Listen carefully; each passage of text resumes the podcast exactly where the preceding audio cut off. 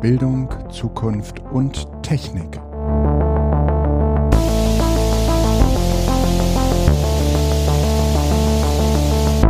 Hallihallo, Hallöchen. Hier ist eine neue Episode von Bildung, Zukunft, Technik. Wir haben den 20.04.2021 ähm, und wir sind äh, in der 80. Iteration.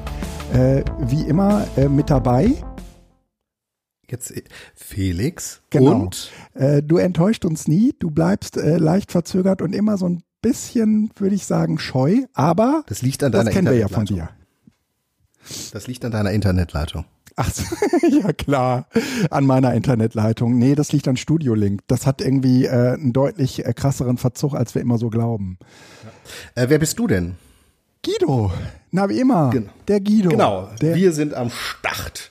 Bei So. bestem Wetter ja, und äh, wunderbarer politischer Lage. wunderbar, oder? Baerbock ist, äh, Baerbock äh, hat sich äh, als äh, Kanzlerkandidatin bereit erklärt, den Job zu machen. Ach so, ich wollte eigentlich, ja genau. Und, Oder? Wen äh, meinst du? Ja, ja, genau. Und auf der anderen Seite äh, Laschet. Da ist ja gerade gar nichts wundervoll. Aber ich glaube, äh, wenn alles gut läuft, dann spielt die CDU ja keine große Rolle. Wenn es so weitergeht wie bisher, das Problem ist, auch die SPD spielt keine große Rolle. Also hoffen wir mal, dass es nicht rechts außen dann noch mal eine größere Rolle gibt. Aber ähm, auf jeden Fall wird Laschet Schwierigkeiten haben, äh, die AfD einzufangen. Zumindest nicht so, wie es die, wie es Söder hätte machen können, Ja. glaube ich. Und ähm, gestern war ich ganz feste der Überzeugung, dass Laschet der angenehmere Kandidat ist für Baerbock. Ähm, inzwischen weiß ich das schon nicht mehr, weil der, äh, ich glaube, äh, Sixtus hat das heute Morgen auch gesagt, der Laschet greift die komplette katholische Mittelschicht, die eigentlich nur Ruhe haben wollen, ähm, mit seiner Art sehr, sehr gut ab. Dem kannst du schlecht Populismus vorwerfen, also auf einer emotionalen Ebene, weil er halt oft so ruhig rüberkommt, so kumpelhaft. Dass es natürlich ein totaler Populist ist und überhaupt nichts auf die Reihe gekriegt hat, ist was anderes. Aber Söder ist halt in seinem Auftreten auch rumpeliger. Das heißt, du kannst dem einfacher eine gewisse ähm, Unannehmlich, Unangenehmheit äh, unterstellen. Auch im, im katholischen Kreisen. So, der ist so laut. Ja. Und ähm, von daher äh, weiß ich gar nicht, ob es für Baerbock. Also ich glaube, äh, Laschet äh, muss man einfach nur laufen lassen. Also im Grunde genommen ist es dankbar. Ja. Söder rumpelt auch und Laschet kann, glaube ich, einfach nur laufen gelassen werden. Den musste einfach nur, der musste immer nur eine Woche warten, dann widerspricht er sich selber. Oder er denkt nach und es kommt irgendwas bei raus, was dann eh nicht gemacht wird. Also das ist ja bisher nichts Substanzielles gewesen. Ja. Apropos, haben wir Themen? Weiß ich gar nicht. Wolltest du dazu? Hm? Eben. Wir haben ein paar Themen. Ähm, ich guck mal in unser Pad und Ja. ähm, Es fängt an mit Corona und Kram. genau, Corona und Kram und du wolltest was zu Impfgegnern sagen, beziehungsweise den Test in den Schulen. Wie läuft's bei euch? Äh, eigentlich würde ich sagen, es läuft super. Mm. Es gibt natürlich irgendwie ein paar Eltern, die, äh, Eltern, die sagen, ähm, was ist, wenn ich mein Kind nicht teste? Und dann sage ich immer, dann kannst du nicht in die Schule gehen. Das ist ja eigentlich ganz einfach gerade. Genau. Ähm, das heißt, eigentlich gibt's gar nicht so eine richtige Testpflicht, ähm, weil es äh, in dem Fall eben auch keine richtige Schulpflicht gibt. Das heißt, ähm, man muss da, glaube ich, gerade so ein bisschen ähm, ja, so ein bisschen pragmatisch mit umgehen. Natürlich gibt's irgendwie Eltern, die sehen das Kindeswohl gefährdet, wenn sich äh, die Dinge, wenn sich die Kinder äh, testen müssen. Aber glücklicherweise sind bei uns in der Elterngruppe auch ganz viele Schüler, ähm, die da sind, weil ihre Eltern kein Deutsch sprechen. Und ähm, die, die äh, sagen dann zum Beispiel äh, auf so Mütter, die sagen, ja, aber das ist so schlimm für mein Kind und ich finde das alles ganz furchtbar. Das, dann sagen die, äh, Entschuldigung, wir haben das jetzt irgendwie schon mehrfach gemacht und ich kann euch sagen, es tut nicht weh und es ist auch nicht schlimm für uns. Ne? Und ich glaube, dass das insgesamt manchmal total gut täte, wenn in diesen durchgeknallten Elterngruppen ein paar Schüler wären oder Schülerinnen wären, die sagen, ey, jetzt habt euch mal nicht so. Stellt euch nicht so an. Also Fakt ist ja tatsächlich, äh, dass äh, darüber so ein bisschen die allgemeine Schulpflicht, also das wird man nämlich jetzt äh, auf, auf einer ähm, Verwaltungsebene wahrscheinlich wieder einfangen können, aber zumindest hat auch unsere ähm, ah, die, die Schulministerin, deren Namen, ich weiß nicht, in NRW gibt es da so jemanden, der ist eigentlich, macht ja was ganz anderes, aber der ist ja irgendwie auf Schulminister Posten gekommen und der sagt manchmal ganz komisches Zeug. Wir sprachen darüber. Ähm, äh, wir sprachen Hört euch die. Episode mit Jöran an. Äh, was war das? Die vor zwei Folgen, das ist 78. Mhm. Ja, also, also einfach diese, diese, diese Persona, ähm, die das da als Job macht, die hat äh, gesagt auf die Frage, was ist denn mit den Kindern, die äh, den Test verweigern? Mhm. Ja, ähm, ähm, ja, also ähm, äh, die, die haben kein Recht auf Distanzunterricht. Hä? Weil. das ist ja auch eine geile Aussage. Das, ja, aber das ist natürlich eine Verwaltungsauf- bzw. eine Politikaussage. Die hat eine Antwort gegeben. Die haben kein Recht auf. So, das äh, impliziert aber nicht, die dürfen auch nicht in die Schule. Mhm. Das heißt, für diese Kinder ist nach Aussage von dieser Person tatsächlich die Schulpflicht für diesen Tag, sofern man von der Beschulungspflicht überhaupt unter Corona-Bedingungen reden kann. Das ist sozusagen eh schwierig, ne? Weil die Anwesenheit im Schulhaus ist ja gar nicht als Pflicht im Moment äh, gedacht, was ja sonst unter Schulpflicht oft verstanden wird. Mhm. Aber eben tatsächlich, ähm, wenn du dein Kind nicht in die Schule schicken möchtest, mhm. musst du an diesen Tagen einfach nur den Test verweigern.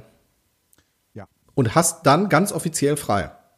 Weil kein Recht auf Distanzunterricht, ja. die Schule darfst du nicht besuchen, ergo musste nichts tun. Und das ist schon äh, spannend, weil das eigentlich so ein Ding ist, was bisher irgendwie nie äh, angefasst worden ist. Also eigentlich hätte es ja heißen müssen, ähm, wenn ein Kind den Test verweigert, muss es auf eigenem Wege den äh, ähm, Stoff nachholen. Mhm. Das wäre ja eine Antwort gegeben, wo man sagt, okay, machst du dann halt zu Hause. Aber sie hat einfach nur gesagt, sie hat kein Anrecht auf Distanzunterricht. Mit anderen Worten, ähm, die Schule oder der Lehrkörper ist komplett draußen vor. Ja. Und das ist äh, entweder ähm, weil es in der Immobilienbranche so ein üblicher äh, Terminus ist, äh, hat kein Anrecht auf ähm, und sie überträgt das einfach auf die Schule oder sie hat tatsächlich keine Ahnung, wie sowas in der Schule eigentlich abläuft und welche Begrifflichkeiten man da nutzt. Ich weiß es nicht. Lass uns zweiteres tippen. Ähm, Lass uns, ja. Die, die interessante, ähm, die interessante äh, Frage ist ja jetzt so ein bisschen, wenn man das jetzt durchzieht und sagt, ähm, ich äh, ich will nicht, dass mein Kind getestet wird, ne, dann verschärft das ja in gewisser Weise nochmal diese, ähm, diese Situation, dass die Kinder jetzt in den letzten anderthalb Jahren, ich drück's mal so platt aus und so, so ähm, böse, wie es nur irgendwie geht, eigentlich nichts gelernt haben ne? und nichts lernen konnten. Ne? Und äh, ja, das, ja. Das, äh, das, was da jetzt so an Abschlüssen äh, eventuell auf den einen oder anderen zukommt, dass das im Prinzip nicht zu gebrauchen ist. Also ja. ähm, die, die äh, sprechen irgendwie auf Bund-Ebene ähm, davon, dass man jetzt eigentlich irgendwie so ein Nachhilfeetat braucht. Da reiben sich bestimmt schon irgendwie die ganzen Nachhilfeschulen die, äh, die Hände.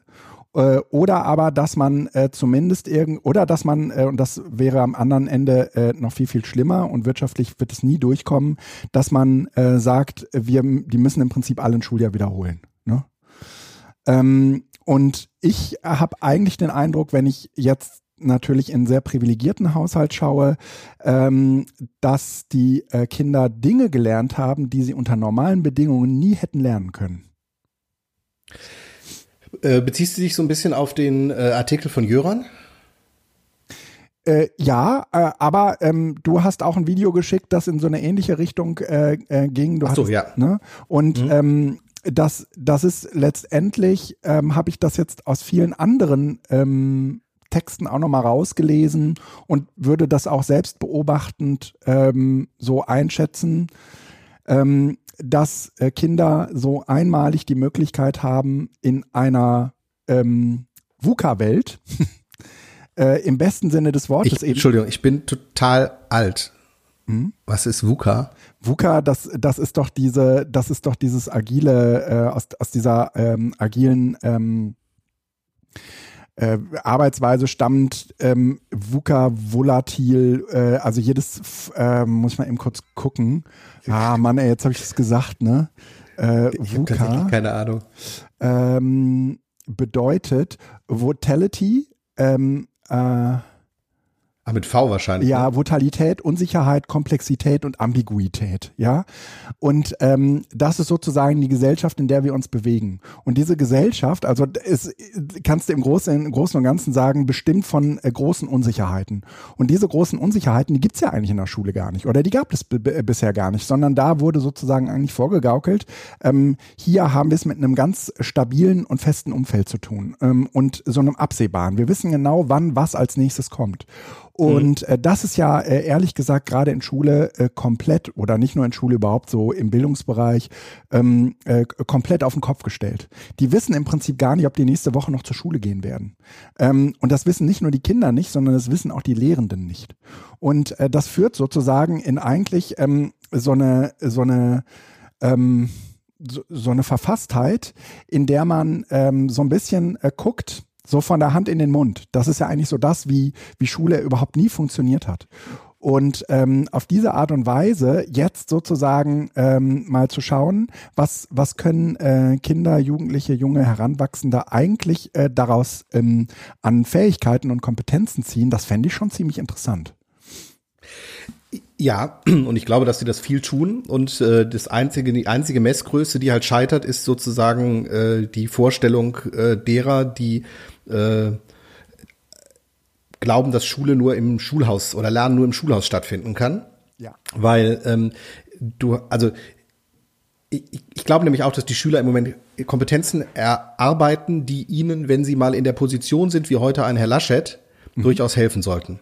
Weil mhm. sie eben eine, eine äh, Situation erlebt haben, die die Grundfesten, wie du es gerade gesagt hast, ähm, unserer bürgerlichen äh, Selbstbeweihräucherungs-Narkotisierung, äh, also im Sinne von ähm, es verändert sich ja doch nichts. Die Dinge sind so, wie sie sind und sie sind gut so, wie sie sind.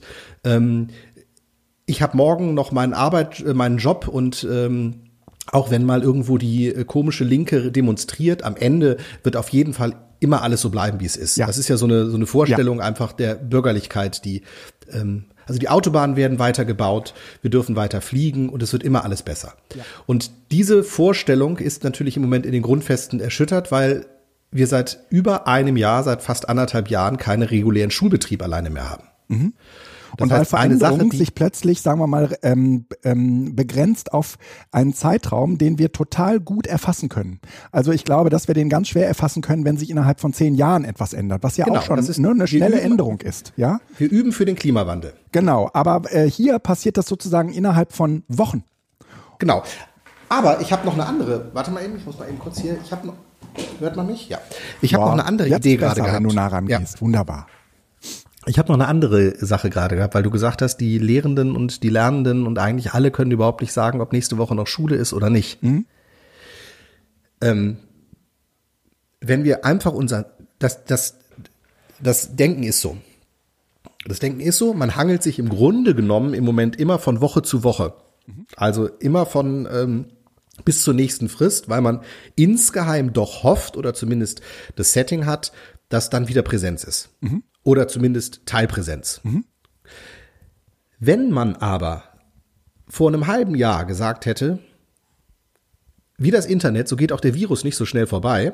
Bis wir alle geimpft sind, verbraucht, braucht es noch ein bisschen Zeit. Unser Setting, unser Modus ist nicht Präsenz, sondern unser Modus ist online. Online. Ja.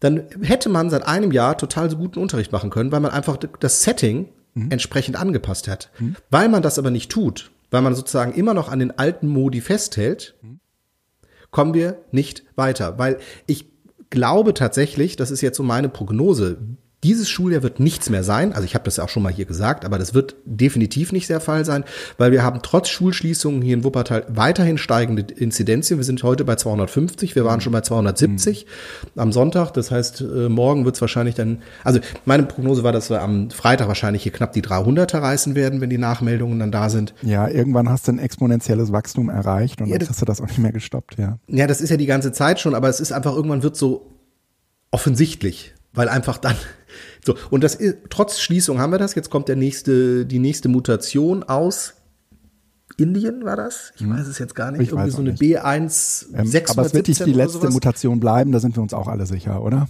Genau, aber wohl eine, die äh, nochmal auch wieder heftiger ist die, als die 117. Das heißt, das Ganze könnte noch schneller gehen. Und ähm, je nachdem, wie, wie schnell wir mit dem Impfen vorankommen, auch der Kinder, weil, ne, das, wir, wir reden ja im Moment eigentlich immer nur so bis 40 oder sowas oder 30, ja. aber eigentlich müssen wir ja bis runtergehen. Ähm, und ähm, das kann einfach noch ein bisschen dauern. Und wenn wir einfach sagen würden, wir modeln jetzt Moden, also der Modus wird jetzt einfach überall geändert. Und wir finden für alle unabdingbaren Dinge, wie zum Beispiel Prüfungen, irgendeine Online- ähm, ja. Und wir arbeiten auch daran. Adäquates. Ja, ja, ja. oder wir sagen, nein, es gibt gewisse Prüfungen, die können nur in Kohlenstoff stattfinden. Ja. Aber dann baut man halt den Rest so drumherum, dass der Rest zumindest mhm. funktioniert. Mhm. Und ähm, das hat man, das hat man versäumt, weil man immer noch hofft und auch den Lehrern ja sagt, also das, das ist ja der, äh, in den Schulmails heißt es ja immer, das ist die Regelung bis zum, jetzt glaube ich, bis zum 24. oder mhm, sowas. Genau. Und danach Modus wieder normal. Wenn man aber sagt, mhm der Modus ist jetzt erstmal online, Distanzunterricht, bis Ende des Schuljahres und wir melden uns, wenn wir wieder in die Präsenz gehen. Ich glaube nämlich, dass die Präsenz die äh, eingeschränktere äh, Werkzeugwahl ist. Das heißt, wenn ich etwas im Online-Unterricht oder über Remote abbilden kann, mhm. kann ich es auf jeden Fall auch runterbrechen in die Präsenzveranstaltung. Mhm. Wenn ich allerdings was in Präsenz plane, kann ich das schlecht ins Online überbringen. Ja.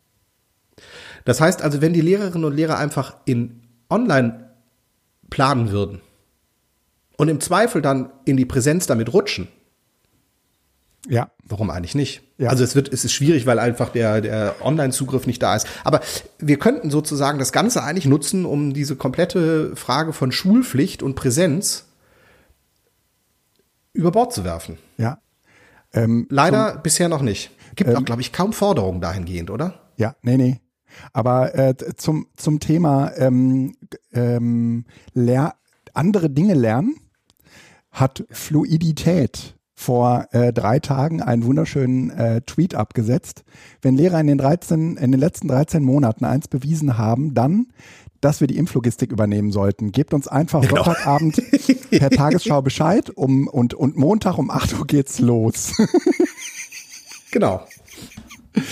Ähm, und äh, das, das äh, bezieht ja hier nur auf die Lehrenden. Das gilt für die ähm, SchülerInnen in gleicher Weise, weil die müssen ja sozusagen in der Regel dann auch immer mitziehen. Und ähm, mhm. dahinter steckt ein ganz interessanter Benachrichtigungsapparat, äh, ähm, über den wir ähm, äh, theoretisch auch mal langer, länger äh, reden könnten. Aber wenn das alles wenn diese ganzen Benachrichtigungen nicht über irgendwelche Messenger funktionieren würde, sondern über Telefonketten, äh, so wie wir äh, das vielleicht so aus der, ähm, so aus unserer eigenen Schulzeit kennen würden, dann würden wir mit dieser ganzen Situation überhaupt nicht klarkommen.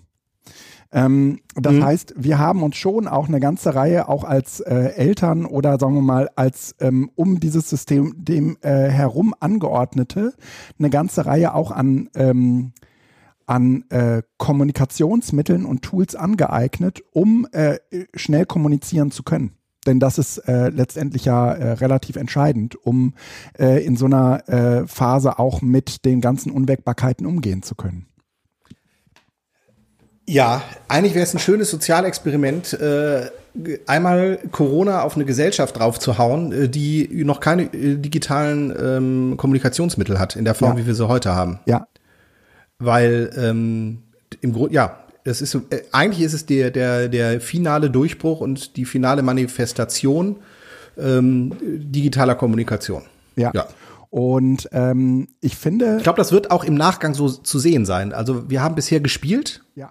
Damit. Es gab, war sozusagen ein nice to have. Es war so, es war so auf der Ebene ähm, ich habe den Sascha Lobo Podcast gehört. Wir müssen ja immer in Bildern arbeiten. Ja, das müsste, ähm, über, über, den müssen wir gleich auch noch wir waren reden. Bis, ja. ja, furchtbar. Also äh, wir, wir waren bisher auf der Ebene des Postkarten. Äh, Schickens. Ja. Digitalisierung hat die Postkarten ersetzt. Ja. Und was Digitalisierung jetzt tut, ist die Kommunikation als Ganzes eigentlich ähm, ja.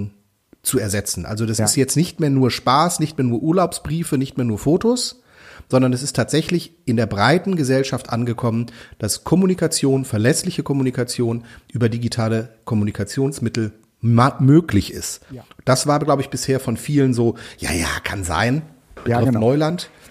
Genau. Aber äh, ich glaube, es ist kein Neuland mehr. Es ist relativ nee. schnell jetzt nee. äh, als ja. zwar auch dieser nicht kompetent bespielt, aber es ist da. Ja, ist auch dieser neu. klassische Kommunikationsweg. Ähm, Lehrer ähm, drucken ein pa äh, Stück Papier aus und geben es den Schülern mit. Äh, der funktioniert ja nicht mehr. Und das ist ja eigentlich so der gängige gewesen, wenn man mal ganz ehrlich ist. Ne? Ja, ich bin gespannt, ob das nicht mehr geht. Ich bin gespannt. Also auf jeden Fall, weil ich das System Schule ist halt auch wahnsinnig äh, resilient. Und wenn wir irgendwann wieder in dem Normalmodus sind, mhm. wird das wieder Einzug halten. Ich hoffe dann nur auf eine Emanzipation der Schülerinnen und Schüler, die sagen, äh, Entschuldigung, ähm, können wir das digital haben? Also, dass einfach das da ist, weil ich glaube, dass die Lehrerinnen und Lehrer schon gerne wieder in, die haben ja diese riesen Kopierer. Ja. Die fahren ja. ja teilweise auch in die Schule jetzt, um zu kopieren. Und ich kenne auch Lehrerinnen und. Lehrer, die sich die Arbeitsblätter der Schülerinnen und Schüler ausdrucken, mhm. korrigieren, mhm. einscannen und zurückschicken. Ach ja, aber äh, ich kann ganz, das ist also nicht böse, ganz ehrlich, sondern es ist einfach tatsächlich einfach ein Modi, ne? Selbst das, äh, in, in einer Schule jetzt wie der, auf der meine Kinder sind, wo ich äh, sag, wo ich, wo ich sagen würde, okay, da sind sehr, sehr, sehr viele distant, also digital diska, di, di, distante äh, und skeptische LehrerInnen unterwegs. Ähm, verraten die sich so gegenseitig die Tricks, wie sie in Moodle ähm, möglichst gute digitale Workflows entwickeln, damit es möglichst wenig Arbeit macht. Und äh, dieser, äh, diese Sucht nach möglichst wenig Arbeit haben und da die kleinen Tricks kennenzulernen, das ist schon eine erhebliche Motivation. Mhm. Das ist schon eine erhebliche ja. Motivation. Ähm, und natürlich äh, konterkariert das so ein bisschen die Routinen, die man äh, hat, die einem am Ende zwar nicht weniger Arbeit machen, aber die man deutlich schneller erledigen kann, weil es halt Routinen sind. Und äh, jetzt lernen die gerade neue Routinen. Und ich kann nur ja, gut, hoffen, das äh, dass man äh, an diesen äh, Routinen eben äh, dann festhält. Also zum Beispiel das, ähm, das Einschicken der Hausaufgaben äh, äh, in, so einer, in so einer Aufgabenabgabe im Moodle, das äh, hat sich, würde ich sagen, an der Schule meiner Kinder vollkommen durchgesetzt. Ja? Mhm. Ähm, ich ich, ich fände es absurd, wenn man davon jetzt äh, ab, ähm, ähm, wenn man das abbricht, nur weil man wieder äh, in Präsenz ist. Ähm, aber äh, man hat ja schon alles Mögliche gesehen. Ne? Aber die Routinen. Ich wollte gerade sagen, wir sollten nicht enttäuscht sein. Wir sollten nicht enttäuscht nein, nein. sein, wenn es so ist, weil das Pendel halt immer wieder pendelt. Aber was wir auf jeden Fall erhalten werden, ist halt, dass keiner sagen kann, dass er die Möglichkeit nicht mal geschnuppert hat. Ja. Ja. So, und das ist ja schon was. Ja, also ja. Hab, ähm, äh, ähm, bei uns war das an der Schule so, ähm, dass das Moodle ja, ähm, also dadurch, dass es eine Neugründung war, konnten wir nicht so schnell in dieses Logineo LMS einziehen. Und deswegen brauchten wir dann letztes Jahr im März, ja, habe ich ja alles erzählt, eine relativ äh, kurzfristige und schnelle Lösung. Also haben wir das über einen Hetzner-Server realisiert und über, auf dem Hetzner-Server sind wir immer noch, weil wir immer noch keine Instanz auf LMS haben, äh, also auf Logineo haben. Was? Ähm, ja, also wir rechnen jetzt irgendwie, wir hoffen damit, dass das noch vor den Sommerferien kommt. Ne? Ähm, da er hat offensichtlich ist irgendwas schiefgelaufen mit dieser Schulnummer, weil da irgendwie eine neue Schulnummer ah, okay. eingerichtet werden muss. Frag mich nicht. Okay, ja. also es ist eher eine Sache innerhalb der Schule. Äh, ja, ja, ja, das ist eher ja. ist, ist eher ein bürokratisches Problem, als ja. äh, dass man jetzt von einem technischen Problem reden würde. Ne? Ähm, und das ähm, führte auf jeden Fall dazu, dass dieses Hetzner Moodle ähm, äh, irgendwann voll lief. Und ich hatte irgendwie schon vor zwei Wochen den Lehrern äh, gesagt, ihr müsst euch da was einfallen lassen. Wir haben noch 90 Prozent, also 90 Prozent sind belegt, ihr habt noch 10 Prozent frei. Das geht manchmal schneller, als man denkt. Letzte Woche Freitag, ähm, ich glaube, das war äh, kurz nachdem wir unseren ersten Podcast-Versuch äh, abgebrochen hatten, ähm, ist das Moodle vollgelaufen. Ich hatte dir, glaube ich, auch davon erzählt. Und mhm. äh, dann ist es tatsächlich vollgelaufen und die Seite war vom Netz. Ach, die haben die dann on, ja, also das ist ja dann so, dass der, dass der äh, Hoster sagt, ja, da jetzt kann man die Seite nicht mehr erreichen. Krass. Okay. Und ähm, dann haben wir natürlich erst alles Mögliche versucht und die Lehrer haben auch irgendwie sofort gesagt, ja, dann brauchen wir jetzt irgendwie ein größeres Web äh, ein Serverpaket und waren auch direkt bereit, irgendwie 50 Euro mehr im Monat dahin zu blättern. Und ich habe gesagt, mhm. ähm, ähm, naja, aber ähm, das dauert jetzt auch ein Weilchen, bis das dann soweit ist. Da muss man eventuell nochmal umziehen und so weiter. Die äh, geben dann nicht einfach Speicherplatz frei, sondern das ist dann ein ganz neuer virtueller Server. Ach, echt? Und, kann man den nicht erweitern? Nee, nee, das geht an, nicht. Nee, nee, du bekommst dann einfach einen neuen hm, und musst dann okay. Sachen umziehen. das ist richtig nervig. Oh Gott, ja. Und dann äh, vielleicht auch ein Trick für alle anderen da draußen. Es gibt, wenn man die Möglichkeit hat, sich per FTP auf sein äh, Moodle einzuloggen, im Moodle Data Verzeichnis ein Trash Deer Verzeichnis. Und im Trash Deer wird alles ähm, abgelegt, was äh, einmal am Tag über den Conjob gelöscht wird. Und äh, also der Conjob, der läuft zwar äh, normalerweise irgendwie minütlich, aber ähm, äh, einmal am Tag äh, führt der Conjob auch eine Löschung des Trash Deer Verzeichnisses durch. Und ähm, wenn jetzt dein Moodle vollgelaufen ist, so wie bei uns, ähm, dann kannst du einfach dieses Trash-Dir-Verzeichnis löschen. Dafür muss da natürlich was drin sein. Und das war in unserem Fall auch so. Da waren so knapp 40 Gigabyte Daten drin. Oh, das war, hey, wo das war, die denn her? Ne, hm? Naja, Warum die hatten halt schon gelöscht, aber gelöscht ne, die hatten halt schon gelöscht, aber das Löschen wirkt sich halt erst aus, wenn das Trash-Dir-Verzeichnis gelöscht wird. Ja, aber ich dachte, das macht der Kronjob. Ja, aber nur einmal am Tag. Irgendwann nachts. Ah, und die haben sozusagen tagsüber ja, ja. gelöscht, weil sie wussten, es läuft voll und ja, dann war genau. das sozusagen noch der und Modi dann ist das Moodle, okay. dann ist das Moodle weggebrochen und jetzt hätte man theoretisch sagen können, dann machen wir nichts mehr. Aber ist natürlich Freitag und äh, die Schüler wollen unbedingt sofort ihre Abgaben alle einreichen. Ich hatte irgendwie auch noch einen Termin und konnte mich äh, mit diesem Trash-Deal-Verzeichnis auch erst später auseinandersetzen. Und äh, das war dann so ein bisschen Trial and Error, weil das ist äh, letztendlich im Internet bisher relativ schlecht erklärt. Also es gibt halt dieses Trash-Deal-Verzeichnis und das ist auch so, wenn man das ähm, äh, löscht, dann wird es sofort, wenn man, äh, wird es sofort wieder neu generiert. Also das ist offensichtlich irgendwie in den Skripten von Moodle so angelegt, dass dann äh, sofort ein neues leeres Trash-Dir-Verzeichnis angelegt wird. Das heißt, so richtig viel kaputt machen tut man eigentlich nicht. Ähm, aber ähm, man nimmt sozusagen diese Arbeit des, äh, des Cronjobs, den er einmal im, im, äh, am Tag macht, vorweg und man konnten, man konnten wieder, wir konnten wieder auf das Moodle zugreifen. Und ähm, das geht auch sofort danach. Also ähm, und dann war halt irgendwie klar, okay, ähm, was machen wir jetzt? Äh, setzen wir das Ding erst in den Wartungsmodus und äh, dann konnten die Lehrer aber nichts mehr löschen, weil das äh, im Wartungsmodus kommst, kommst du halt nur noch als Admin da drauf. Mhm. Oder ähm, geben wir das Ding jetzt frei und sagen, liebe Lehrer, bitte sofort unter Hochdruck in den nächsten zwei Stunden so viel löschen, wie nur geht. Und löschen mhm. heißt in dem Fall, dass Einreichungen, die die Schüler gemacht haben, aus dem Moodle rausgelöscht werden müssen. Und äh, diese Einreichungen die äh, liegen unter Umständen doppelt vor, weil die Lehrer haben ein ganz interessantes Verfahren gefunden, äh, um äh, zu korrigieren. Man kann sich nämlich bei Moodle über eine, äh, einmal alle Einreichungen aus einer Aufgabe äh, in so einer ZIP-Datei runterladen. Das haben die auch immer gemacht und dann haben die das nicht einzeln korrigiert, sondern haben direkt alle 30 durchkorrigiert. Und mhm. äh, anschließend, wenn du, wenn du die, die, die Dateinamen nicht veränderst, kannst du das ZIP einfach wieder hochladen und dann werden aber die alten Dateien nicht überschrieben, sondern es werden ah, sondern neue generiert. Neue ja, angelegt. Okay. Das heißt, alle Einreichungen liegen dann im Prinzip doppelt vor. Nämlich einmal in der korrigierten Variante, äh, Variante und einmal in der nicht korrigierten Variante. Mhm.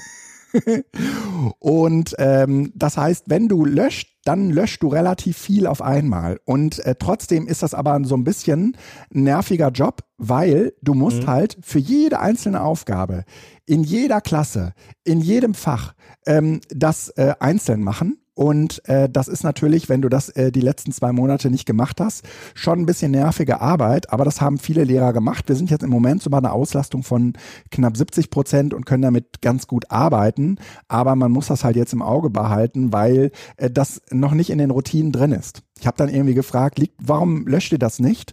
Liegt das daran, dass ihr juristisch sozusagen ähm, für die Bewertung nachweisen müsst, dass das ähm, äh, dass, dass die Schüler das eingereicht haben, aber die Lehrer sagen, nein, das müssen die nicht äh, nachweisen. Das wäre ja bei einem Heft auch nicht der Fall. Ne? Das heißt, äh, wenn im Nachhinein ein Schüler eine Note anzweifelt, dann muss der Schüler sozusagen auch nochmal seine Leistungsnachweise äh, vorlegen. Ne? Und dann kann man die nochmal nachbewerten.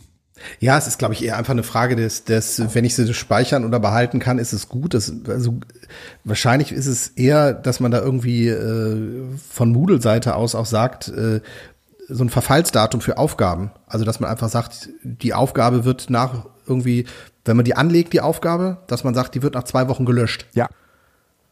Ich ja. weiß tatsächlich nicht, ob ich das äh, machen kann. Ich glaube, ich kann keine, ich kann nur sagen, dann wird die geschlossen. Aber ich glaube, die Innenaufgaben genau. werden nicht gelöscht. Ja, du kannst das ja. vor allen Dingen ähm, äh, nur ganz schwer aus der Lehrerhand nehmen, weil das Einrichten mhm. der Aufgabe ja unter Umständen mhm. eine, eine äh, pädagogische Hoheit bedeutet, mhm. weil du sagst, ich habe hier eine längerfristige Aufgabe, was weiß ich, die müssen irgendwie ein Referat einreichen, dafür haben die irgendwie vier Wochen Zeit. Ne?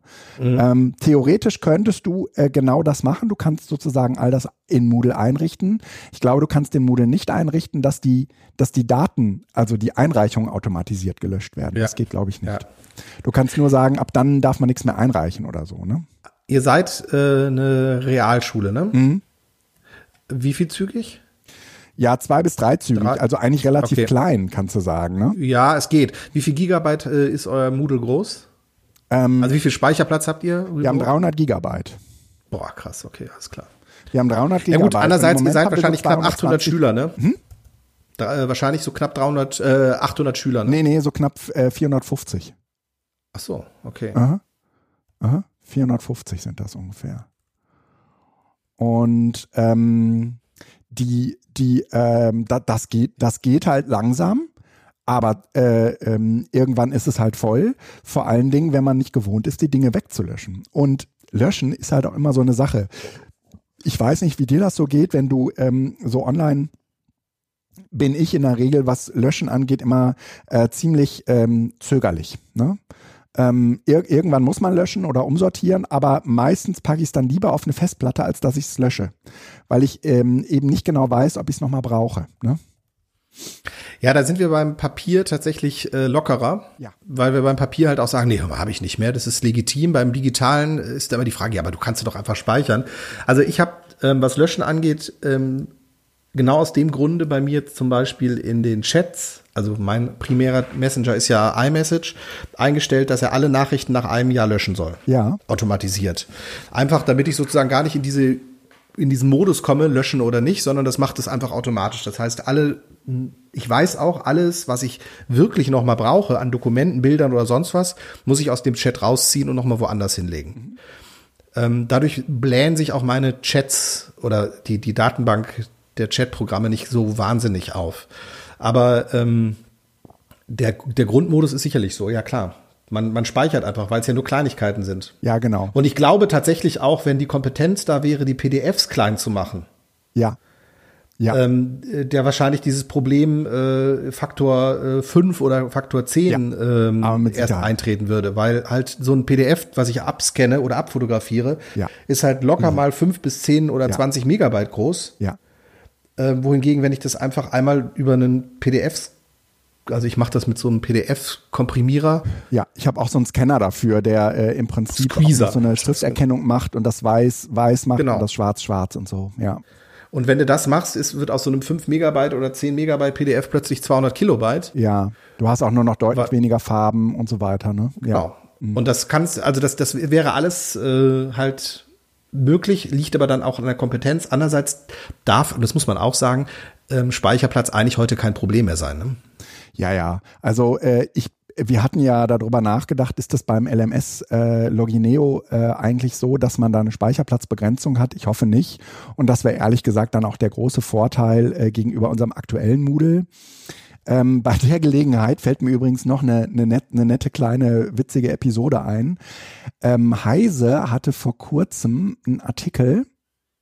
War es Heise? Nee, es war Spiegel Online. Spiegel Online hatte einen Artikel ähm, über eine Schwachstelle in Moodle. Und er hat mhm. das irgendwie übertitelt mit, ähm, wie Schüler in der Lage sind, äh, eine Schwachstelle in Moodle auszunutzen, um die Hausaufgaben irgendwie äh, abzuschreiben oder so etwas. Und äh, dann habe ich mir irgendwie diese Schwachstelle angeguckt und habe irgendwie gedacht, naja, gut, das trifft jetzt für unser Moodle eh nicht zu. Es war eine etwas ältere Version. Und dann habe ich mir äh, irgendwie äh, so ein bisschen äh, angeguckt, wie, wie diese Schwachstelle äh, funktioniert. Und dann dachte ich irgendwie so, boah, das ist aber schon irgendwie krass, das muss man auch irgendwie äh, als Schüler äh, können. Ich will das gar nicht in Abrede stellen, dass das viele hinkriegen, aber ehrlich gesagt dachte ich, ähm, der, der wesentlich coolere Hack ist ja eigentlich, ähm, statt das über Moodle zu machen, das über WhatsApp zu machen. Also sich einfach die Hausaufgabe zuzuschicken. Das, ähm, das ist einfacher. ähm, und ich würde sagen, dass das, äh, also ich will da niemandem zu nahe treten, aber ich würde sagen, das passiert. Ich sagte gestern, glaube ich, noch zu meinem Sohn, ähm, die Kunst des Abschreibens äh, besteht darin, nicht abzuschreiben. Ja? Und ähm, das äh, ist sozusagen, glaube ich, eigentlich eine Fähigkeit, wenn wir gerade so bei Kompetenzen sind, die man sich jetzt so aneignet. Ähm, das haben Schüler sich, glaube ich, äh, angeeignet. Ja, also weil natürlich irgendwie vollkommen klar ist, wenn wenn ich das hier, äh, auch wenn es sehr verlockend ist, ähm, einfach äh, wegkopiere, was jemand anders geschrieben hat, äh, dann äh, fällt das sofort auf. Also wenn ein Lehrer sich irgendwie 30 äh, Sachen runterlädt und vier davon klingen total gleich, das kriegt er ja sofort mit, wenn er das am Stück korrigiert.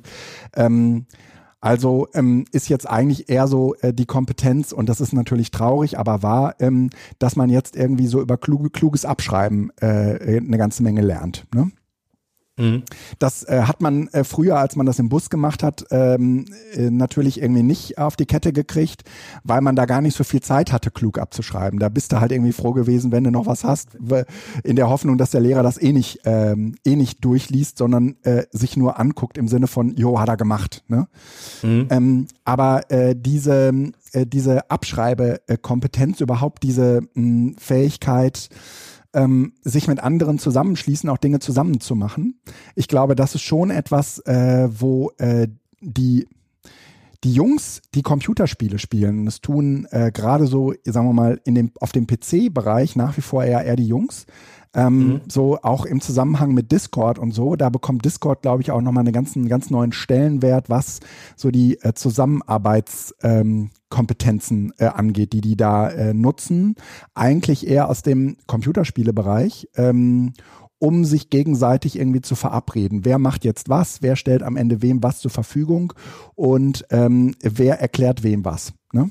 Mhm. Das äh, passiert, glaube ich, äh, über solche Plattformen zunehmend, würde ich mal unterstellen und schafft eine Grundkompetenz, ein Vertrauen in diese. Ja, äh, also ich glaube, alle, die so diese auf diesen ähm, ähm, ach, jetzt fällt mir der Name nicht ein, das ist mega peinlich. Risu, Rezo und Co. Ja, ja. Ähm, also einfach diese, diese Art der Sprache, der Kommunikation, die ja für einige befremdlich wird. Ich kann zumindest, ich verstehe sie nicht ganz, ich kann ihn, kann sie aber nachfühlen, aber ich kann genauso gut nachfühlen, dass einige sich davon echt befremdlich fühlen. Mhm. Also ich bin, wir sind sozusagen so eine Zwischengeneration. Ähm, also ich glaube, Rezo ist gar nicht so viel jünger. Wie alt ist der? Mitte 30? Ja, ich glaube, äh, Mitte 30 kommt ungefähr hin, ja. Ich guck mal eben. Äh. Aber zumindest ist, gehört er sozusagen auch nicht so ganz, der, der, der bespielt dieses Milieu auch gut, ne? Das ist schon klar.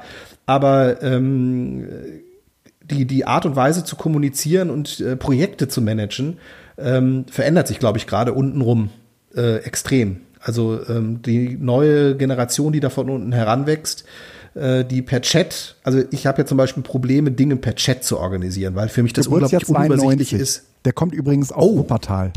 Ich weiß, das ist äh, krass, da ist der Ende 20, 29. Ja. Okay, das ist ja doch, ist er, ist er doch 13, 14, 15 Jahre jünger als wir. Ja. Ja, alles klar. Äh, aber wir sind sozusagen eine Zwischengeneration, aber da äh, verändert sich was. Also da ist tatsächlich das, was wir immer gesagt haben, was sind denn Digital Natives? Die können ja nicht mal PDFs. Das mhm. war ähm, sehr blind von uns, weil das PDF halt auch etwas ist, was für unsere Generation existenziell war. Ja. Das heißt, wir haben sozusagen den klassischen Fehler gemacht. Wir sind davon ausgegangen, äh, dass unsere äh, Herausforderung, nämlich mit PDFs umzugehen, auch für die neue Generation das Wichtige sind. Die neue Generation hat kommunikativ einfach ganz, ganz andere Fähigkeiten. Also die, diese Medien zu nutzen und von daher ähm, ja, äh, merkt man das halt jetzt. Äh, Discord ist ja ein, ein so ein Ding. Äh, wollte Microsoft das nicht kaufen? Ja, ne? Was? Discord? Äh, Discord, mh. Keine Ahnung. Nachdem sie ja schon äh, Skype kaputt gemacht haben, wollten sie, glaube ich, jetzt Discord. ja. Für 10 Milliarden Dollar wollten die das kaufen. Ja, ja. Das ist noch relativ frisch. Äh, ich packe es mal in die Shownotes. Auf, auf, auf, auf jeden Fall ähm, äh, tut sich da eine ganze Menge, was äh, so das ähm, zu, Zusammenarbeiten angeht. Und ganz ehrlich, in der Situation kann man auch nur sagen, äh, Aufgaben, wie sie die Lehrer gerade stellen, die eigentlich dazu einladen, dass man sie abschreibt und kopiert, ja, ähm, hm. sind für diesen Kompetenzerwerb eigentlich Gold wert, ja. Ähm, da, wir können jetzt natürlich weil die, so Digitalfortschritt. Kollaboration. Ja, ja. Könnten jetzt natürlich genau. irgendwie sagen, naja, wir brauchen Anti-Copy-Paste-Aufgaben und so, ja. Ähm, aber äh, aus, aus Sicht der Schüler ist das natürlich jetzt gerade ein Geschenk. mhm. Mhm. Ja, klar. Ja, und äh, führt halt diese komplette digitale Abgabe ad absurdum. Also ich hatte ja auch jetzt ein Uniseminar und habe mir auch mehrfach überlegt, ob ich irgendwas schriftlich einfordere mhm. als Leistungsnachweis und habe mhm. dann gedacht, ey, nee, ich, ich habe keinen Bock, mir zu überlegen, ob das irgendwo anders schon mal so gut steht. Mhm. Also ob das woanders her kopiert ist ich diskutiere lieber, ich rede lieber. Ja. Weil ja. dann habe ich den, die Person vor mir, ich kann äh, den Raum geben, um, um, um das zu tun, was wir alle eigentlich viel zu wenig tun, nämlich in Ruhe, also meist in Ruhe mal nachzudenken und zu diskutieren. Dieses ganze äh, Abschreibe, also das, eine Diskussion kann ich nicht abschreiben. Mhm. Mhm. Und wenn ich eine Diskussion vorbereite, indem ich mit meinen Freunden diskutiere, dann habe ich im Grunde genommen den Kompetenzerwerb, den ich ja brauche. Ja. Das heißt also, eigentlich ist dieser Mo alle Aufgaben, die abzuschreiben sind, sind falsche Aufgabenformate. Ja. Ja, ja, natürlich. Und plakativ. Eine äh, ne, ne sehr, sehr schöne Aufgabe hatte äh, Paul jetzt letztens äh, in Englisch. Die haben normalerweise in der achten Klasse eine, eine mündliche Prüfung. Die konnte aus Gründen nicht äh, stattfinden. Und äh, dann hat die äh, Lehrerin gesagt, egal, ich will trotzdem, dass ihr mal ein bisschen Englisch gesprochen habt. Ähm, macht bitte ein kleines äh, Video ähm, ähm, mit euch. Ihr müsst nicht zu sehen sein. Ähm, ihr könnt auch gerne ähm, die Kamera auf irgendwelche Bilder auf eurem Computer halten, ist mir eigentlich kackegal. Aber ich möchte euch sprechen hören. Und die mussten alle. Manche nennen das auch einfach Podcast, aber wenn man nur YouTube kennt, ist es, ja. dann zeigt halt irgendein Bild. Ja, genau. Und dann mussten die halt alle irgendwie so ein, so ein ein, zwei Minuten einreichen, ja. Und äh, der, der, der war niederschwellig genug. Das haben ähm, laut Pauls Aussage auch viele gemacht und ähm, das hat offensichtlich auch sehr, sehr vielen sehr, sehr viel Spaß gemacht. Ja? Wobei man sich ja irgendwie im achten Schuljahr ungern vor der Kamera sieht. Ne?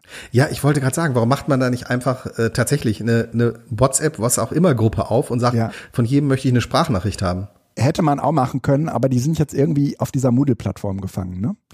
Und, ja, okay, ähm, ach so, stimmt. Und da kannst du Videos ja. hochladen. Ja, ja, die hätte, man hätte das, glaube ich, auch über H5P äh, machen können, aber soweit sind die halt nicht. Ja. Ne?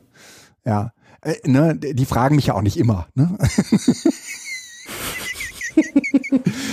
Aber ähm, äh, im, im Grunde genommen äh, fand ich das von der Aufgabenstellung her sehr schön und äh, es hat eben auch gezeigt, dass das anders geht und dass vielen Lehrern da auch, auch andere Sachen einfallen. Ne? Ähm, mhm. Es gibt auch so Lehrer, die sagen, okay, wer hier eine bessere Note äh, kriegen will, der, der kann sich auch hier, ähm, der kann hier noch einen Schülerversuch machen. Mhm. Äh, die haben dann also während des Präsenzunterrichts äh, irgendwie Sachen aus dem äh, aus dem Physiklabor mitgegeben bekommen. Also die brauchten irgendwie, die haben irgendwie so, eine, so ein Schüttellicht gemacht, gebaut, ne? Brauchten irgendwie mhm. Magneten und ähm, irgendwie Kupferdraht und äh, einen Kugelschreiber hat man zu Hause. Und, ähm, sollten die das halt in Bildern festhalten und so eine kleine Versuchsanordnung und so weiter. Ähm, das hat jetzt auch nicht jeder gemacht, aber ähm, die, die es gemacht haben, die hatten dann am Ende offensichtlich auch ein bisschen Spaß dabei. Und dann mhm. gibt's eben auch das komplette, äh, ähm, äh, das, das komplette Gegenteil. Äh, irgendwie, äh, die Englischlehrerin von Hannah hat irgendwie gesagt, ich hätte gerne von euch ein Plakat zu Irland. Ein Plakat. Du hast richtig gehört, ein Plakat. Und das äh, malt ihr bitte zu Hause und fotografiert das dann ab, oder was? Nee, nee, die haben das zu Hause gemalt und müssen das jetzt in der Schule vorstellen. Die, die haben also irgendwie so einen, so, einen, so, einen, so einen schwarzen Karton gekauft und haben da mit weißem Edding Sachen draufgeschrieben und Bilder ausgedruckt und da draufgeklebt und habe gesagt, Hanna, ähm, das hast du hier für die Tonne gemacht. Ne? Ähm, und sie hat gesagt, ist egal, Papa, ich mache noch einen Kahut nebenbei. Ja, okay. Aber es ist schon irre, ne? Und da macht sie mich ein bisschen stolz. Ja. Aber ja, das ist natürlich kompletter Wahnsinn. Ne? Das ist kompletter Wahnsinn. Und wo auch überhaupt dieses Plakate machen herkommt. Ja, da, da, äh, das entbehrt sich mir. Äh, sie, Hanna sagt, äh, Papa, das ist total irre. Ähm, wenn es gut läuft, dann hängt's äh, für ein halbes Jahr bei uns im Klassenraum. Und wenn es schlecht läuft, dann haben wir uns hier sehr, sehr viel Mühe gegeben und das landet im Prinzip kurz nach dem Referat in der Tonne. Was willst du ja, damit? Ne? Ja klar, aber ich meine, das ist mit allen Aufgaben. Ja. Ja. Also, was willst du damit? Genau. Und nur weil du es in Kahoot gemacht hast, ist es ja nicht langlebiger. Ja, ja. Ja, ganz, ganz bitter. Und äh, das ist, würde ich sagen, so ein, so ein warm und Aber kalt. na, ganz bitter nein. Nach, Achtung, nicht, also da muss man jetzt ein bisschen aufpassen. Ähm, ja, es ist einerseits bitter. Auf der anderen Seite setzt man ein Kind in einen Sandkasten Ja. und bau eine Burg. Oder setz dich an den Strand und bau eine Burg. Die ist auch mit der nächsten Welle weg. Ja, das stimmt. Und ähm, die, die nächste Burg wird vielleicht besser. Also das ist jetzt, äh, eventuell sollten wir dieses, Ja. äh, dein Plakat ist fertig, wir schmeißen das jetzt weg, noch mehr zelebrieren. Und zwar nicht im Sinne von, äh, das war wertlos, sondern du hast in der Erstellung des Plakates etwas gelernt, Ja, klar. wo das Plakat jetzt gar keine Rolle mehr spielt. Also dass man das mehr so thematisiert, weil ich kenne das nämlich auch, oder Mio auch, der malt Bilder und möchte gerne, dass ich die dann äh, irgendwo aufhänge. Da hänge ich die auf und merke aber auch, dass nach einem halben Jahr sind die Bilder nicht mehr schön. Also Ja. im Sinne von, der malt inzwischen viel, viel besser. ja. Teilweise Ja. kopiere ich die dann, aber ich muss sie eigentlich trotzdem wegtun, einfach auch um zu sagen, das ist ein Wandel. Wir können nicht Ja. alles aufbewahren. Und es äh, ist vielleicht so ein bisschen vergleichbar, ähm, äh, um das mal für die Nerds unter unseren äh, Zuhörenden äh, zu äh, formulieren. Es ist vielleicht vergleichbar mit dem Bällebad, wo ich die Bälle nach Farben sortiere. Und das ist für den Moment äh, auch einfach unglaublich entspannend. Ne? Aber ähm, ja. eigentlich ist da der Weg das Ziel. Ne? Also ähm, in dem, also das, das ähm, ein, ein Bälle, ein aufgeräumtes Bällebad, wo jede Farbe in ihrer äh, Ecke liegt, ist halt ein Scheißbällebad. Ne? Und so ein bisschen Naja, ist es auch mit dem findest du? Plakat. Der Weg ist das Ziel. Okay, also ich, ich würde gerne so ein Bällebad haben. Auch das, wenn es fertig ist. Mich dann einfach davor stellen und jeden anschimpfen, der da reinspringen möchte. Nee, das kann, nee, nee, nee. Also ich glaube, der Job ist Ich getan, wenn alle Bälle, wenn alle Bälle sortiert sind. äh, da suche ich mir ein neues Bällebad. Für mehr Bällebäder. Ähm, gut. Äh, da, dann äh, haben wir noch Themen. Ja, wir haben Themen. Wir machen mal einmal eine kurze Pause. Oha, äh, eine kurze Pause. Felix zurück aus der Pause. Lass uns weiter gucken. Ähm, wir hatten, wir hatten Themen, ne? Noch Ja, wir haben so andere? ein paar Themen, aber lass uns doch, was wir eben schon mal gesagt haben. Äh, hast du den, den Podcast von Lobo gehört? Ja, Bist du noch? Ja. ja. Ähm, also Lobo ist ja in gewisser Weise ein Phänomen und ich mag ihn ja total gerne, ja, ihm so zuzuhören, weil er in diesen Bildern spricht und ähm, wenn er sich, wenn er über Themen spricht, die, wo ich kein Fachmann bin, dann habe ich auch das Gefühl, das ist unglaublich intelligent. Jetzt hat er, und er hat, Lobo, das muss man noch sagen, hat ja bisher keine Podcasts gemacht. Lo- Lobo fand ja immer das Podcast-Setting nicht so gut. Er hat das, glaube ich, mal relativ ausführlich in einem WMR, wo er zu Gast war, ähm, ausgeführt, ähm, bis auf den Spiegel-Podcast, wo er ja zu seiner letzten Kolumne irgendwo inter, in einem Interview von mit einer Redakteurin Stellung genommen hat. Ja. Also auf Feedback äh, hat er bisher eigentlich kaum Podcasts gemacht. Von daher ähm, äh, gebührt äh, seinem Arbeitmittelgeber äh, Cisco äh, gehörig Lob, dass er es geschafft hat, äh, ja. einen Kohle- Podcast mit Lobo ja, zu machen. Kohle macht alle weich. Ne? Ähm, ja, und das ist das Erste, was ich irgendwie schade finde, dass er keinen Podcast macht, sondern dass er inzwischen auf einem Modi ist, wo auch äh, es hauptsächlich ums Geld verdienen geht. Er ist legitim, ne? kein Vorwurf, also vollkommen klar, die Leute müssen sich auch äh, von irgendwas ernähren, aber es äh, nimmt so ein bisschen Ja. äh, das Schöne und Querdenken, was er bisher eigentlich oft hatte. Ja, und das ist aus zwei Gründen unangenehm. Erstens, weil es ein Bildungs, weil es in dem Fall ein Bildungsthema ist. Ja, Und genau. zweitens, weil er sich mit keiner geringeren als Saskia Esken, also der SPD-Vorsitzenden, unterhält. Ja. Ähm, Genau. Also das heißt, es hat irgendwie sowas äh, Politisches. Ähm, äh, und gleichzeitig ähm, hat es eben äh, so eine Nähe zur Privatwirtschaft. Und dann hat es noch was mit Bildung zu tun. Und das, das ist halt einfach äh, unangenehm, wenn das zusammenkommt. Vielleicht sollten wir noch sagen, wir sind auf den Podcast nicht gestoßen, weil wir auf einen Podcast von Cisco gewartet haben, sondern wir sind darüber gestoßen, weil ich dir beim letzten Mal sagte, ähm, ich äh, habe auf Clubhouse ähm, gesehen, dass äh, Lobo und Talk an ähm, ähm, gescheduled hat zu äh, seinem Podcast. Das ist eine Art Nachbesprechung. Darüber sind wir eigentlich erst auf den Podcast gestoßen. Ja. Und diese Nachbesprechung, die findet morgen Abend statt, ne? Oder ist es heute Abend? Ja. Nee, heute Abend ist Apple-Veranstaltung, morgen Abend. Morgen Abend. Mhm. Okay. Ja, um 19, äh, 18 Uhr. ähm, also das ist, ähm, er hat, es ist, glaube ich, eine Dreiviertelstunde, irgendwie 43, 45 Minuten. Ähm, man kann die Tiefe auch schon erahnen, wo er mit ähm, Saskia Esken das Thema ähm, Bildung aufarbeitet, äh, digitale Bildung, was da im Ja. Moment läuft. In Corona-Zeiten, ne? Ja. in Corona-Zeiten und er wird nicht müde zu sagen, dass er jetzt mal nicht politisch da dran gehen möchte oder ähm, äh, irgendwie nur drüber labern möchte, wie ja alle anderen, sondern er möchte das mal konstruktiv und pragmatisch machen. Er möchte heute mal ganz anders, als das sonst passiert, pragmatisch machen. Und wenn ich solche Sprüche höre, also ich, ich, es ist okay, das, das darf der Lobo auch. Aber er nimmt damit für sich in Anspruch, dass es bisher ja natürlich nicht pragmatisch war. ja. Und da, alleine da ist für mich so, ähm, ja, okay, da ist es ein Heilsbringer. Und äh, ich habe das Gefühl, dass das äh, insgesamt ein Modus ist, in den er mehr und mehr reinkommt. Ähm, so, äh, ich habe es jetzt ja verstanden. Und ähm, so oft wie er, glaube ich, in den ersten zehn Minuten konstruktiv pra pragmatisch benutzt, ähm, auch immer in den Fragen, dass die äh, Saskia Esken doch jetzt mal das äh, pragmatisch angehen soll. Wie könnte man das denn konstruktiv machen? Ähm, wie sähe denn eine pragmatische Lösung aus?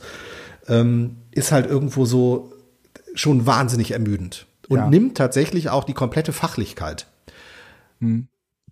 Ja. Zumindest für jemanden, der in diesem Bereich aktiv ist und weiß, um welche Schwierigkeiten sich das Ganze auch dreht. Also dass das eben nicht so mal eben irgendwo äh, mit mit äh, äh, Schlagwörtern äh, plötzlich, indem ich es fünfmal pragmatisch nenne, dass es pragmatisch ist. Also Ja. eine pragmatische Lösung ist nicht, allen Schülern einen Laptop zu geben. Genau. So, also Und- das ist das ist so, ja Moment, das es geht um was anderes. Es, es muss es muss was anderes da sein und das ist tatsächlich äh, Schwierigkeit. Ja, erzähl du mal erst. Ich habe so ein paar Dinge aufgeschrieben, Jan. Ja, ich, äh, ich mir auch. Lass uns, äh, lass uns ruhig daran entlang diskutieren, weil ähm, ich glaube, ähm, die, die Fragen, die er äh, Saskia stellt, ähm, die beantwortet sie natürlich äh, auf einer sehr, würde ich mal sagen, äh, Vogelschau-Perspektive. Das ist auch in Ordnung. Das äh, hätte ich an Mhm. ihrer Stelle von ihrer von ihr auch gar nicht anders erwartet. Und ähm, da äh, würde ich sagen, ist auch das ein oder andere äh, kluge, ähm, zumindest nicht falsche dabei. Aber ähm, ich würde ganz gerne irgendwie die ein oder andere Fragestellung nochmal nehmen und sie äh, mit uns beiden äh, zusammen ausrollen und besprechen, weil wir das, glaube ich, äh, äh, konkretisieren können und an vielen Stellen vielleicht auch nochmal einen anderen Blick darauf hätten. Ja, also ich äh, würde auch sagen, dass äh, bei dieser ganzen Besprechung jetzt Saskia Esken selbst Ja. äh, überhaupt kein äh, Vorwurf Ja, gemacht werden kann. ja, Also zumindest finde ich ihre Art und die Art und Weise, wie sie das macht, durchaus legitim und nachvollziehbar. Es ist auch nichts groß Kontroverses dabei. Sie ist halt Bundesbildungs, also sie ist keine Bildungs, doch sie ist Bildungspolitikerin im weitesten Sinne, aber sie ist Bundespolitikerin. Ähm, meine Kritik bezieht sich tatsächlich eher ähm, Lass uns mal diese Ja, großen in die- Themen die nennen. Art. Also ähm, dieser Also, Podcast ja. ist ja irgendwie so aufgemacht, dass ähm, es im Prinzip diese, diese drei großen ähm, richtungsweisenden, laut Cisco zumindest, ris- äh, äh, richtungsweisenden äh, Themenkomplexe gibt. Ähm, das ist auf der einen Seite äh, irgendwie dieses äh, Videothema, dann äh, ist es dieses äh, KI-Thema und dann ist es dieses Lernplattform-Thema. Habe ich das, Mhm. oder? Ja, ich habe das tatsächlich, ich habe diese, es gab vier, glaube ich, oder nicht? Ich habe tatsächlich diese Themen nicht. Ich habe mir die, also die, die Überthemen habe ich mir nicht äh, notiert. Mhm. Äh, ich habe mir nur die, die Fälle, die sie da gemacht haben. Ich fand diese Einspieler auch teilweise etwas äh, mühselig und ähm, irgendwo ja. seine Rechercheteam hat da jetzt natürlich. Und ich denke so, oh. Wie man's, man hätte es auch nicht anders erwarten können, aber es ist natürlich technologiegeleitet. Und ähm, das ist so ein wenig äh, auch dieses Problem, äh, was wir ganz häufig bei solchen, bei sogenannten Tech-Firmen haben, dass sie sozusagen eine Technologie haben und glauben, das sei die Lösung für, Lösung für ein pädagogisches Problem. Ähm, und äh, wir, wir alle wissen, dass sich das normalerweise irgendwie anders ähm, äh, offeriert. Und äh, mhm. dass ähm, geht dann häufig so einher mit, naja, also ne, dann sagen wir häufig irgendwie so Dinge wie, ähm, naja, aber Technologie äh, sollte uns nicht leiten, sondern sagen wir mal und so weiter. Ne? Und mhm. äh, darauf möchte ich gar nicht rumreiten, äh, sondern aber ähm, eher ähm, von einem Verständnis, äh, das nochmal nicht, sagen wir mal, auf große technologische Treiber schaut, ähm, sondern eher auf ähm, die Ermöglicher von mh, mm, ja, einer digital passenden ähm, Bildungs, mh, Bildungsumgebung. Ja, also was passt denn eigentlich und was passt eigentlich nicht? Und äh, was irgendwie nicht passt, ist das irgendwie mit KI zum Beispiel zusammenzudenken oder zu sagen, ähm, hier äh, Videos sind doch ein großes Thema. Wieso macht man das nicht so inverted und sagt, ähm, hier ist ein, ist ein Video und das guckt ihr euch mal an und die Schule ist eigentlich dann dazu da, um äh, irgendwie die Fragen der Schüler äh, zu beantworten, wenn, da, wenn denn da welche kommen. Ähm, ich sag mal ein Beispiel ähm, aus dem äh, Distanzunterricht meiner Kinder. Ähm, die haben beide Informatik als äh, Hauptfach und äh, dort müssen die äh, müssen die dann immer so, so ganz, müssen ja so Aufgaben machen. Also die Hanna muss gerade irgendwie so eine HTML-Webseite bauen und äh, Paul ähm, hat gerade irgendwie das äh, Thema äh, Desktop-Publishing und muss sich irgendwie, muss so Dinge in Word machen. Und dann bekommen die meistens irgendwie ein Word-Dokument und müssen das dann nachbauen und die bekommen irgendwie eine Webseite und sollen sozusagen den HTML-Code dahinter schreiben. Und äh, ähm, das ist erst einmal eine, eine interessante Aufgabenstellung, äh, wie, wie ich finde.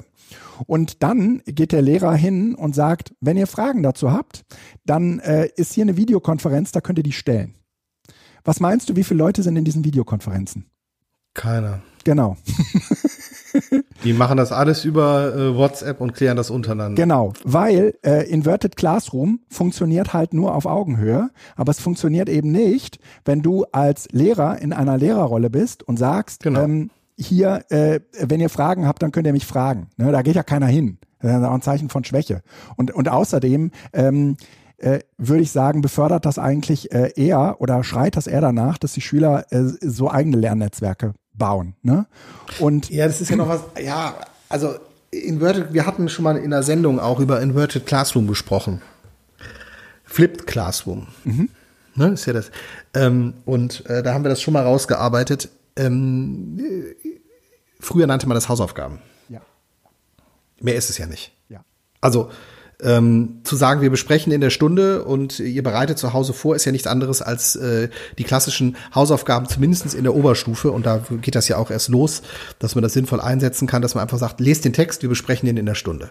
Und ähm, das Ganze nennt man dann Inverted Classroom oder Flip Classroom, indem ich das halt mit Filmen leite, angeleitet mache, ja. weil man halt davon ausgeht, dass der Lehrer dann nicht mehr die, ähm, die Präsentation, den Einstieg ins Thema macht, sondern dass sie sich das zu Hause angucken und in der Stunde dann besprechen. Es mag tatsächlich diesen Sonderfall geben, in dem man in ein Thema einführt, wo man tatsächlich sich ein Video zu Hause angucken kann, aber auch das lässt sich in dem alten klassischen Modus von Hausaufgaben äh, prima unterbringen. Also ich, da muss man auch diesen ganzen Begriffshype drumherum ähm, rausnehmen, weil letzten Endes ist Inverted Classroom, er macht das ja irgendwie mit, mit Augmented Reality und nennt da noch irgendeinen anderen Begriff. Ja, ja, ja, das ist ein Bullshit-Bingo sondergleichen. Ja. Und, ja, unglaublich.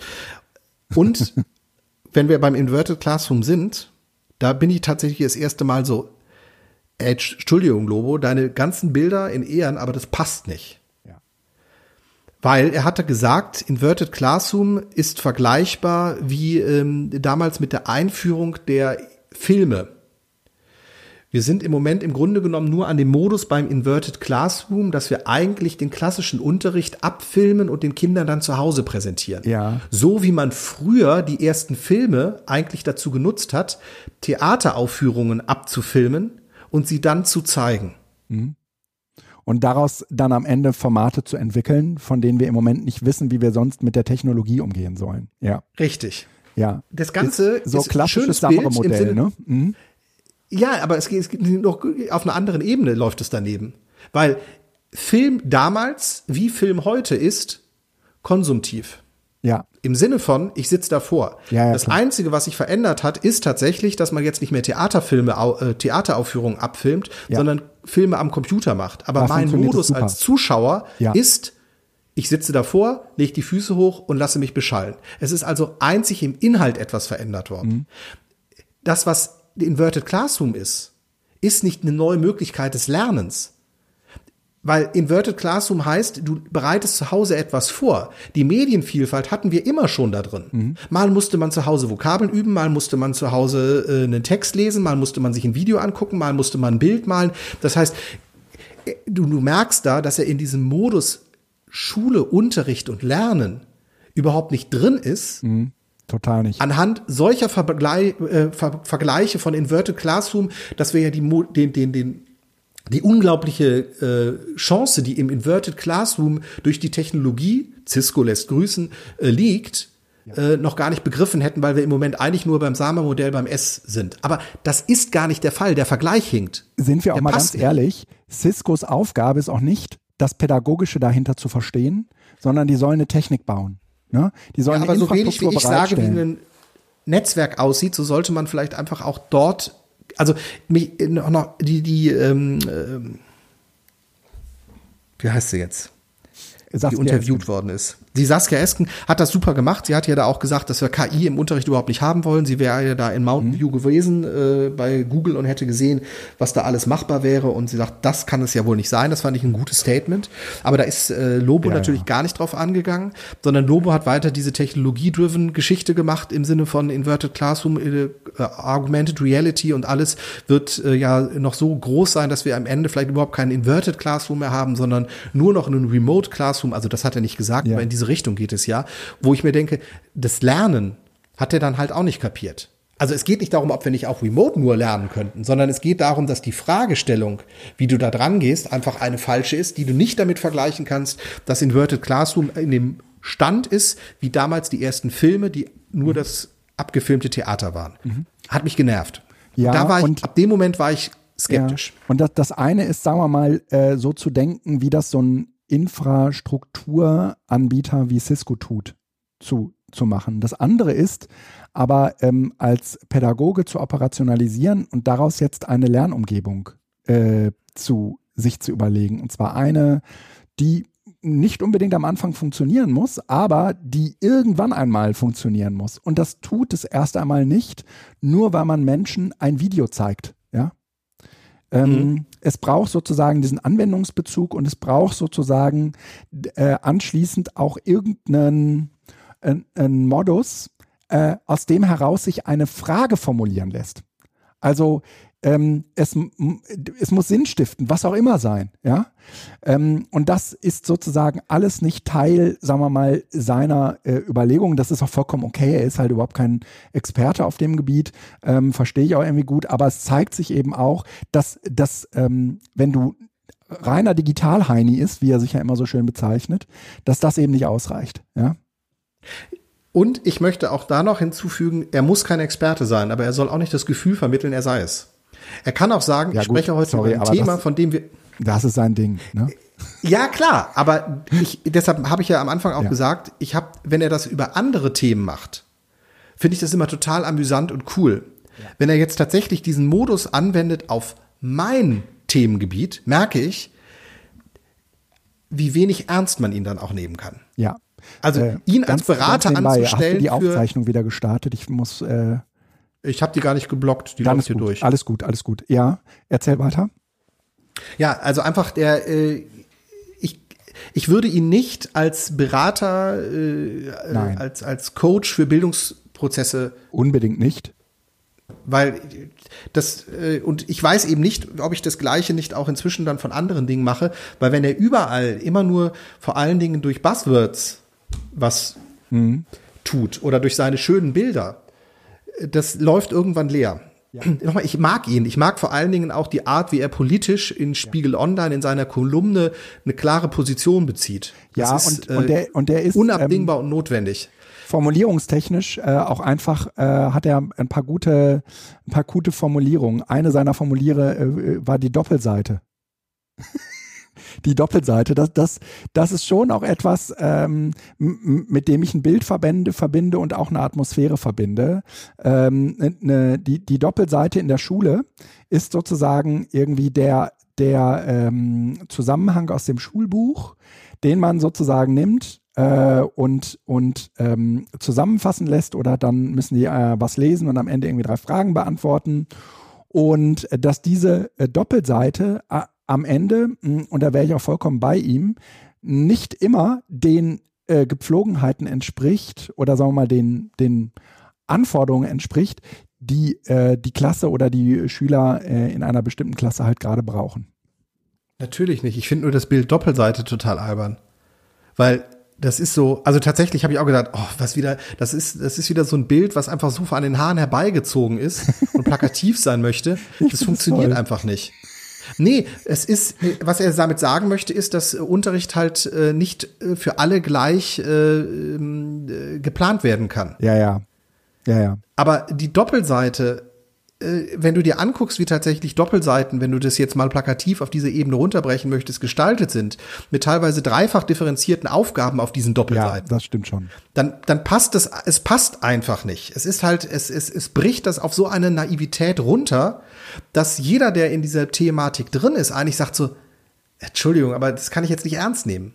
Ja, das stimmt. Für Außenstehende ist das eventuell etwas, ah ja, die Doppelseite.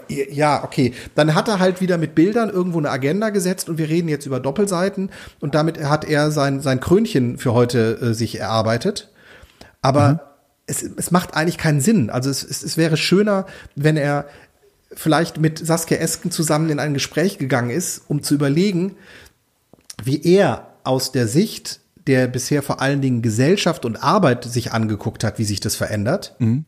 Und Saskia Esken die Bildung macht, wie das eigentlich zusammenlaufen kann. Ja. Wie kann Bildung aussehen und das kritisch, also wirklich im Sinne von auch nicht lösungs- und pragmatisch, lösungsorientiert oder pragmatisch, sondern wirklich mal als, wie soll das denn gehen? Fragen stellen. Mhm. Auch An Fragen im Raum formulieren vielleicht, das ja. gemacht hätte, weil ich glaube, dass er nämlich auf was die gesellschaftlichen Prozesse angeht, die großen, oder was, was die Veränderung von Arbeit angeht, da durchaus, weil er ja als Entrepreneur der ersten Stunde und mhm. Selbstständiger, mhm. Solo-Selbstständiger und so diese, dieses ganze äh, digitale Bohemen damals ja mit groß gemacht hat. Das, das ist er ja im Grunde genommen. Er ist ja ein ganz anderer Arbeiter. Er ist ja, er ist ja Solo-Selbstständiger mit einer unglaublichen Reichweite. Ja. Das kann er doch reinwerfen. Ja. Aber na egal. Ähm, war, war noch ein Punkt, anderer Punkt? Genau. Ja, An einem Punkt ähm, müssen wir äh, allerdings auch der Saskia ähm, ins Wort fallen, beziehungsweise hat sie nicht recht. Und äh, das ist das, was du im Pad bezeichnet hast mit ähm, äh, die digitale Bildung über Prüfungen einführen.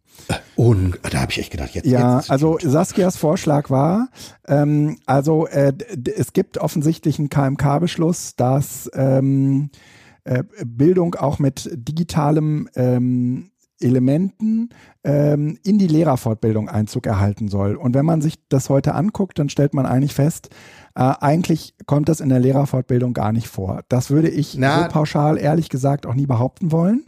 Aber so stand es dann im Podcast zumindest im Raum. Würdest du dem okay. widersprechen? Ja, es, äh, in dem Sinne, dass halt äh, im Rund um diesen äh, KMK-Beschluss Bildung in der digitalen Welt zuerst ein Kompetenzrahmen für Schülerinnen und Schüler, der Medienkompetenzrahmen, äh, ausgearbeitet worden ist. Und äh, im Anschluss daran gibt's den Kompetenzrahmen oder Referenzrahmen für die Lehrerinnenausbildung, ähm, ja. der eben für Lehrerinnen und Lehrer ja, genau das gleiche. Sie bezog sich, glaube ich, auf einen KMK-Beschluss aus 98. Das hat also mit diesem aktuellen, also mehr oder weniger aktuellen KMK-Beschluss Bildung in der digitalen Welt nicht viel zu tun. Sondern das war offensichtlich vorher irgendwann mal. dann ist es eh schon veraltet, aber es gibt einen und äh, ja, ja. der Punkt ist da auch eher, äh, dass, äh, also, dass die, die ja auch damals das nicht richtig gemacht haben. Ja, wie und auch immer. Ihr Vorschlag ist ja, ja, genau, mach du. Wie auch immer. Es ist am Ende auf jeden Fall so, dass sie sagt, okay, wenn das äh, jetzt so in die Lehrerfortbildung jetzt erstmal nicht einbezogen wird, dann hätte sie einen wunderbaren Trick, nämlich ähm, wir müssen halt nur, ähm, sagen wir mal, verpflichtend machen, dass eine Prüfung ähm, in der Lehrerfortbildung abgenommen werden muss mit medienpädagogischen Inhalten. Also ja, da müssen ja, die Lehrer sozusagen medienpädagogische Inhalte in ihr Unterrichtskonzept integrieren. Und darüber, sagt sie, kriegt man das dann noch relativ schnell hin, dass das äh, Teil des äh, äh, Fortbildungskurriculum wird.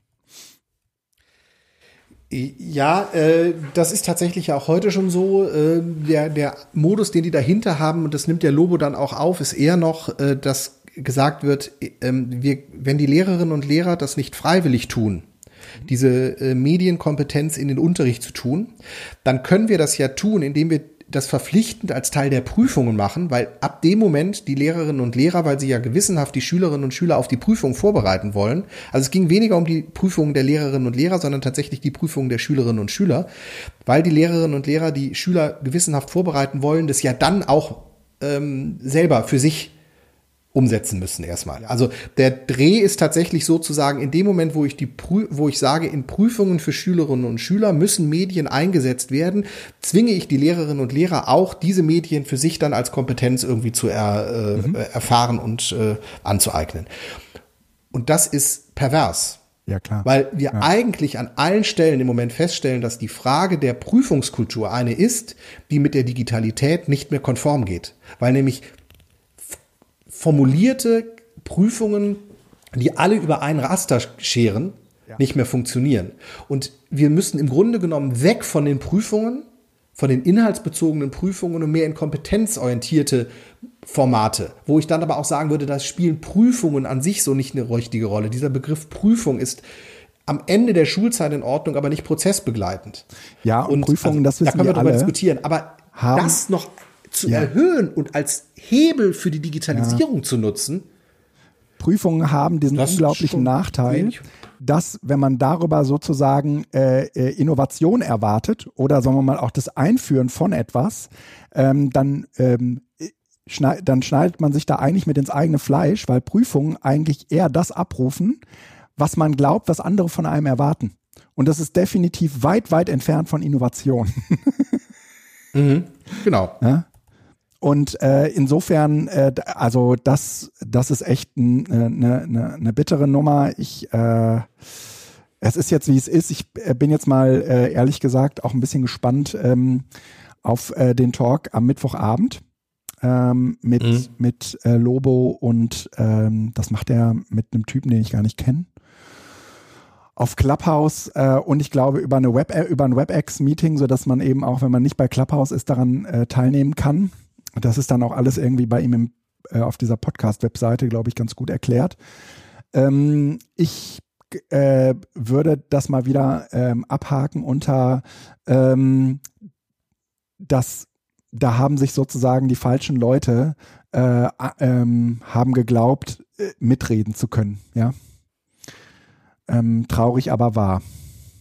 Also ich, zwei Dinge habe ich mir noch notiert, die ja, ich gerne kurz äh, machen möchte. Sie äh, fabulieren darüber, ob man nicht die Smartphones noch viel, viel stärker auch in den Unterricht mit einfügen mhm. sollte. Mhm.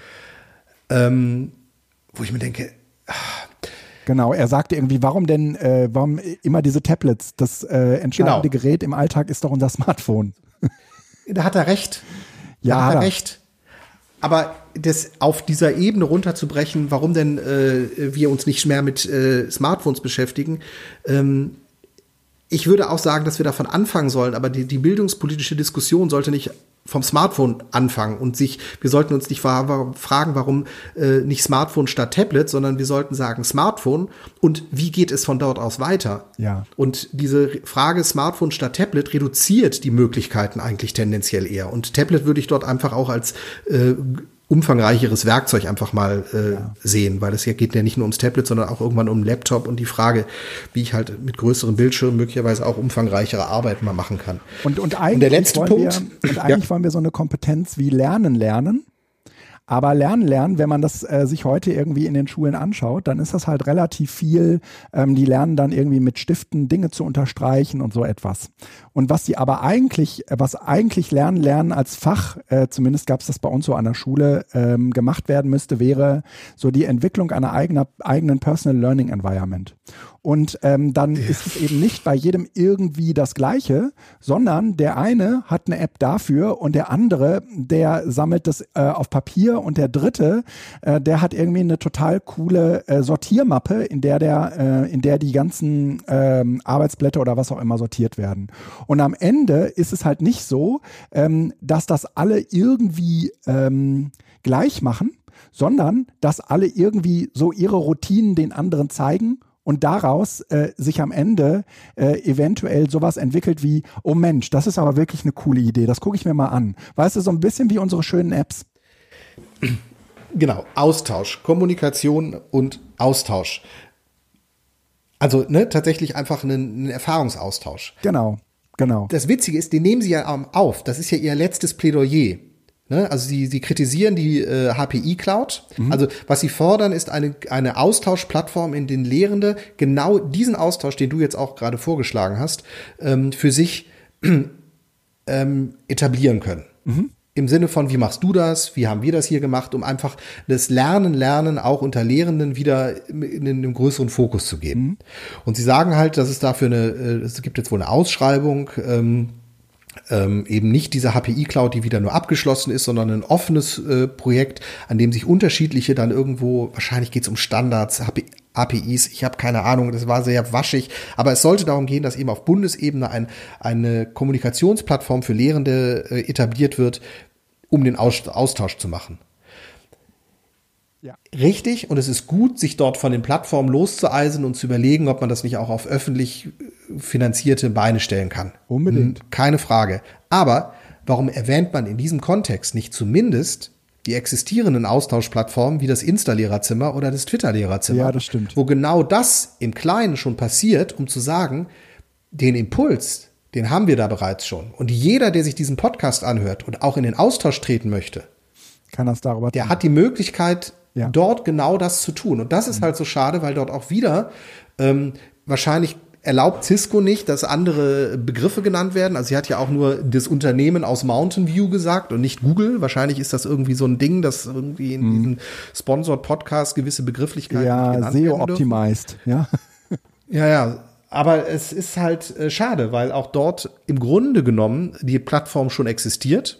Ja. Wir können uns über den Ort der Plattform unterhalten, aber das, das Setting, dass Lehrerinnen und Lehrer sich genau auf dieser ganz kurzen Ebene über Kommunikationsmittel, die in unserem Alltag inzwischen etabliert sind, über ihren Schule hinaus und über ihr Land oder Stadt hinaus austauschen, ist ja schon da. Ja, das stimmt. Ja, ja das stimmt. Und äh, insofern, ähm, dieser Podcast ist ein interessantes Lehrstück. Ähm, aber eigentlich sind wir ähm, aus dieser Zeit schon ganz, ganz lange raus. Ja, also ähm, auch ohne klug zu scheißen, steht äh, wirklich auch viel Kluges schon im Internet drin. Ähm, oder ist von irgendwelchen Leuten in äh, MP3s gesprochen worden. Und da meine ich äh, explizit auch gar nicht uns, sondern viele, viele andere gute äh, ähm, Bildungspodcasts, ähm, die auf einem deutlich höheren Niveau ähm, sich damit auseinandersetzen. Mhm. Und von denen man äh, deutlich mehr profitieren könnte als von diesem äh, Cisco-Bullshit. Ja, schön gebrüllt. Ja, ähm, ich habe einen anderen Artikel gelesen, den wir bei Digitalisierungskram mit aufgelistet hatten. Der heißt Schule digital. Lehrkräfte mussten die Versäumnisse der Politik ausgleichen. Das war ein Artikel, den der Joachim, glaube ich, in die, äh, in die äh, Gruppe ge gepostet hat. Mhm. Und in Vorbereitung auf den Podcast habe ich mir den durchgelesen. Mhm. Und dieser, äh, dieses Interview findet, das ist ein Interview auf Heise, wir werden das verlinken, das findet statt mit äh, Dr. Ilka Hoffmann. Die ähm, ist äh, Gewerkschafterin bei der äh, GEW im äh, Vorstand und dort zuständig für äh, Schule. Und die sagt ähm, an vielen Stellen, Also es ist ein sehr, sehr langes Interview und ich möchte jetzt sozusagen einfach mal so, so ein paar Dinge rausnehmen, die mir ganz gut in den Kram passen. Und gar nicht irgendwie diesen Text als solchen irgendwie äh, en Detail äh, analysieren. Aber an einer Stelle steht, es gibt zum einen äh, übergestülpte Rezepte aus der Digitalindustrie. Es geht sozusagen um Fortbildung. Ja, also wie, wie äh, könnten äh, Lehrende fortgebildet werden oder durch wen könnten Lehrende fortgebildet werden. Ähm, es gibt zum einen die über, äh, übergestülpten Rezepte aus der Digitalindustrie. Damit sind sozusagen diese Lehrerfortbildungen von äh, Google und, und Microsoft und, und Apple gemeint. Die übernehmen auch einige, weil sie sonst nichts haben. Und zum anderen gibt es Selbstfortbildungen oder gegenseitige Fortbildungen der Lehrkräfte, die ich als erfolgversprechender einschufe. Das heißt, die Lehrkräfte haben sich selber schlau gemacht, miteinander oder alleine, und da bräuchte es jetzt durch die, durch die Landesinstitute mehr Unterstützung. Und äh, das hat mir äh, ehrlich gesagt ganz, ganz gut gefallen, weil äh, ich genau das jetzt auch vor allen Dingen in der Pandemie beobachtet habe, ähm, wie sozusagen eigentlich irgendwie Lehrende selbst lernen, und wie sie sich sozusagen auch als Kollektiv äh, da, ähm, wie soll ich sagen, organisieren. Und äh, das, was ich beobachtet habe, ist, dass es ähm, jenseits der klassischen Hubs, die es dann so gibt, irgendwie der Informatiklehrer oder die Informatiklehrerin oder irgendeine, äh, die äh, halt besonders fit ist und die das sozusagen dann an sich zieht und alle fragen dann äh, eine bestimmte Gruppe, ähm, dass es das, äh, dass das sozusagen äh, in dieser Corona-Pandemie ganz stark aufgeweicht wurde zugunsten von sagen wir mal, ähm, Leuten, die sich auf unterschiedliche Weise da reingeschraubt haben, weil sie es für eine, ein bestimmtes Vorhaben in ihrem Unterricht benötigten. Ja, also die einen, die sich, sagen wir mal, in dieses Videoconferencing-Ding vorgewagt haben, die anderen, die sich in H5P vorgewagt haben, die dritten haben irgendwie Vokabelteste äh, entwickelt, äh, die man über Moodle organisieren kann. Und das ist ein ziemlich interessanter Bezug, weil der eben jetzt gar nicht so sehr, ähm, also der ist in gewisser Weise schon technologie-driven gewesen, aber es war mhm. eigentlich eher so, dass man sagte, okay, ich will diesen Vokabeltest irgendwie mit den Kindern machen und ich suche mir jetzt eine Möglichkeit, das umzusetzen. Und dann haben die sich da reingeschraubt. Und die dieses Wissen wird anschließend irgendwie im Kollegium weitergegeben. Äh, und zwar einfach nur, da ist jemand, der das im Fremdsprachenunterricht gemacht hat und, der, und die anderen fragen die Person jetzt. Aber das sind nicht mehr die klassischen Hubs, wie man, also diese Technik-Hubs, die es früher waren, sondern es ist viel, viel breiter äh, aufgestellt und ist vor allen Dingen mit, ähm, sagen wir mal, so einem pädagogischen Vorhaben äh, korreliert. Das kannte ich vorher so auch nicht. Und das äh, hat sich offensichtlich in den Kollegien, ich weiß nicht, ob das überall so ist, aber ähm, wie soll es anders äh, funktioniert, äh, funktionieren, ähm, hat das äh, so sich in der Pandemie so rumgesprochen, dass diese dass die Lehrenden so untereinander so Grüppchen gebildet haben, je nachdem wie groß sie sind, und sich darüber auch Dinge selbst beigebracht haben oder gegenseitig beigebracht haben. Und das jetzt aufzugreifen und zu sagen, ähm, wir als Landesfortbildungsinstitut ähm, äh, haben nicht mehr das Seminarprogramm und da könnt ihr dran teilnehmen oder auch nicht, sondern sozusagen äh, da sozusagen eher so Barcamp-Orte zu schaffen, wo man sagt, okay, ich könnte das und das anbieten und ich könnte das und das anbieten. Das könnte ich mir schon vorstellen, könnte vielversprechend sein. Ich glaube, ja, wenn es ums Digitale geht, ähm, äh, steht halt die, die Fortbildung grundsätzlich in Frage. Ich glaube, auch das haben Lehrerinnen und Lehrer äh, immer schon gemacht in kleinen Gruppen. Es wird halt jetzt, weil wir einen Fortbildungsdefizit äh, haben im Digitalen, an dem Punkt sehr, sehr deutlich, dass das gemacht wird und dass das eigentlich eine Struktur ist, auf die wir zurückgreifen könnten. Ähm, klassische Lehrerinnen und Lehrer, ja, Lehrerinnen äh, Ausbildung ähm, gibt es nicht mehr. Ah, ja. okay. Also, also doch, gibt, gibt es schon noch, aber wird es in Zukunft nicht mehr geben. Also ich okay. weiß nicht, wann ich das letzte Mal an einer Fortbildung teilgenommen habe, an einer klassischen Fortbildung, wo also mir jemand was erklärt hat, ähm, wo ich in irgendeiner Art und Weise einen Mehrwert rausgezogen habe. Mhm. Und ähm, das ist insgesamt der Fall. Also in Fortbildung werden vor allen Dingen gerne genutzt, um ähm, Zeit zu dokumentieren, dass man sich mit dem Thema fortgebildet hat. Mhm.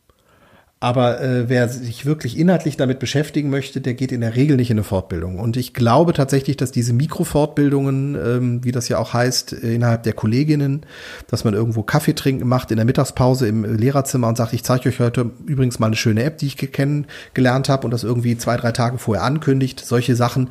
Ähm, zunehmend wichtiger werden. Die Frage ist tatsächlich, wie man halt mit Entlastung dazu umgeht. Ja, unbedingt. Weil für die Fortbildungen auf kommunaler Ebene oder auf den Kreisen ja eigentlich sogar Entlastungsstunden vorgesehen sind, die halt im Moment gebunden sind an entsprechenden Fortbildungsteams ja. innerhalb der Schulträger, nicht Schulträger, sondern äh, Schulaufsichten mhm. und ähm, ob man die nicht anders verteilen kann oder beziehungsweise die Aufgaben anders strukturieren kann, weil äh, wir brauchen ja trotzdem vielleicht auch Leute, die immer mal wieder was Neues probieren und dafür auch Ressourcen zur Verfügung stellen, damit man einfach auch mal wieder neue Apps oder neue Verfahrenswege oder neue Ideen auch hat. Also, mhm. dass man das anders macht. Weil die Fortbildung an sich, also ich mache jetzt eine zweistündige Fortbildung und kriege dafür eine Entlastung, das ist nicht mehr das, was eigentlich gefragt wird. Das wird noch genutzt, aber ich glaube, das ist nicht mehr das Zentrale. Mhm. Ja. Dann sagt sie an einer anderen Stelle, und das ist auch eine Diskussion, die wir hier im Podcast immer wieder äh, diskutieren, die auch bei uns in der, in der BZT-Gruppe immer wieder Thema ist, nämlich auf der einen Seite das, was funktioniert gut, was stürzt nicht ständig ab und wo habe ich den besten technischen Support und auf der anderen Seite dem Datenschutz. Ähm, also Padlets finden alle gut. Padlets lassen sich irgendwie offensichtlich von vielen Lehrenden äh, auch irgendwie äh, einfach und intuitiv bedienen. Und gleichzeitig sind sie aber, äh, sagen wir mal, das Dorn im Auge des Datenschützers oder der Datenschützerin. Und äh, diese Auseinandersetzung haben wir ehrlich gesagt ja auch ständig. Und ähm, es erinnert mich so ein bisschen an das, was Jöran immer mit, äh, was Jöran die Eigentlichkeit von Technik nennt, dass es äh, uns in den pädagogischen Kontexten vor allen Dingen darauf ankommt, dass etwas funktioniert. Und äh, das steht sozusagen als, als ganz wichtig, ganz, ganz oben drüber. Wenn es eigentlich funktioniert, ähm, dann ist es halt scheiße, weil dann beschäftigen wir uns die ersten 20 Minuten damit, dass der Beamer ähm, und die äh, und das Tablet ähm, die gleiche Sprache sprechen. Und dann komme ich halt irgendwie nicht dazu, das zu tun, was ich eigentlich wollte. Und äh, insofern brauchen wir, sagen wir mal, funktionierende, funktionierende technische äh, Umgebungen. Und ehrlich gesagt finde ich die Auswahl derer, die dann auch noch Datenschutz, ähm, also datenschutzseitig, sagen wir mal, unbedenklich sind, ähm, relativ begrenzt.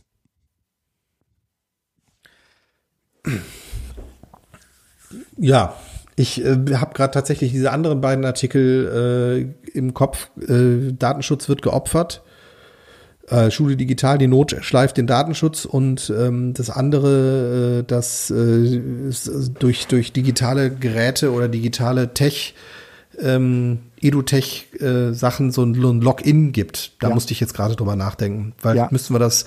Vielleicht können wir das in dem Zusammenhang einfach mit, mit äh, okay. diskutieren. Ja. Also Not, ich, tatsächlich würde ich diese ganze Datenschutzgeschichte, die hast du schon so oft hier gesagt und du hast es auch schon, wir haben es im Grunde genommen schon oft formuliert, dass ähm, Datenschutz immer eine relative Einschätzung ist und dass es auf der einen Seite total wichtig ist und auf der anderen Seite aber eben auch nicht als Totschlagargument genutzt werden darf. Mhm. Ähm, ich weiß nicht, das ist jetzt gerade tatsächlich nicht das, was mich interessiert. Wenn du noch was zum Datenschutz sagen möchtest. Nee, nee, nee, nee, hau rein. Mach okay. weiter. Weil ich finde tatsächlich diese Login-Geschichte ja. ähm, ähm, sehr, sehr spannend. Ähm, das ist ja ein Artikel, der auf Heise geschrieben ist mit einem klaren CCC-Hintergrund und ähm, irgendwo so ein Maker-Gedönse. Nicht, Entschuldigung, das sollte nicht abfällig klingen, sondern halt so die Leute, die halt am liebsten Linux auf allen Kisten hätten. Ähm, und die halt dafür plädieren, dass wir ähm, uns nicht auf diese einfachen Lösungen ähm, uns davon betören lassen sollen, sondern gucken, dass wir eben unsere Freiheit der Daten ähm, erhalten. Also äh, wird kritisiert, dass die Tablets, also vornehmlich die iPads, aber bei Android ist es ähnlich, ähm, inzwischen kein richtiges Filesystem mehr haben, dass Dateien als Dateibegrifflichkeit gar nicht mehr richtig äh, genutzt werden können, weil das Ganze irgendwo in so Sandboxen und so weiter nur alles ist. Also im Grunde genommen der Computer gar nicht mehr als Werkzeug, was auch mal erst gebaut werden muss und was ich kontrolliere. Ja. Ähm, Trau ja. keinem Computer, bei dem du nicht root bist und bei den ja. iPhones und äh, iOS-Geräten und bei Android zunehmend, also zumindest wenn man das Android von App äh, Google nimmt, ist man halt nicht mehr root. Ja.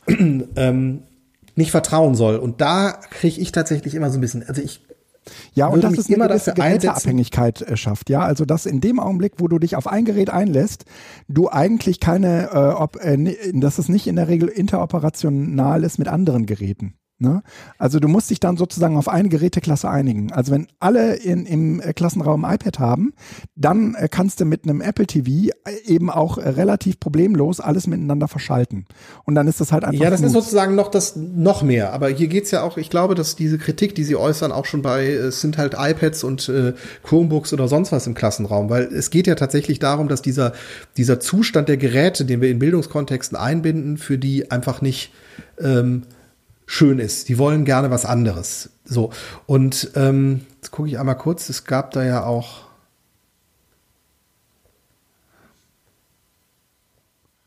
Genau, also sie, sie formulieren das so, äh, der Login scheint attraktiver als der Aufbau von äh, Know-how. Mhm. Ne? Das heißt also offensichtlich ist es einfach schöner, äh, sich einlullen zu lassen, als eben Know-how zu machen. Und da werde ich halt immer krit, also da fange ich an so ein bisschen mich unwohl zu fühlen. Also ja. zum einen vielleicht vorneweg, ich möchte in einer Gesellschaft leben, in der diese Stimmen immer, immer wieder ähm, erhoben werden und in dem das Bewusstsein dafür, dass wir uns dort im Grunde genommen auf ein Login begeben, in ein Login begeben, auch da ist. Mhm. Also mir geht es nicht darum zu sagen, dass diese Argumente nicht ähm, valide und auch richtig sind.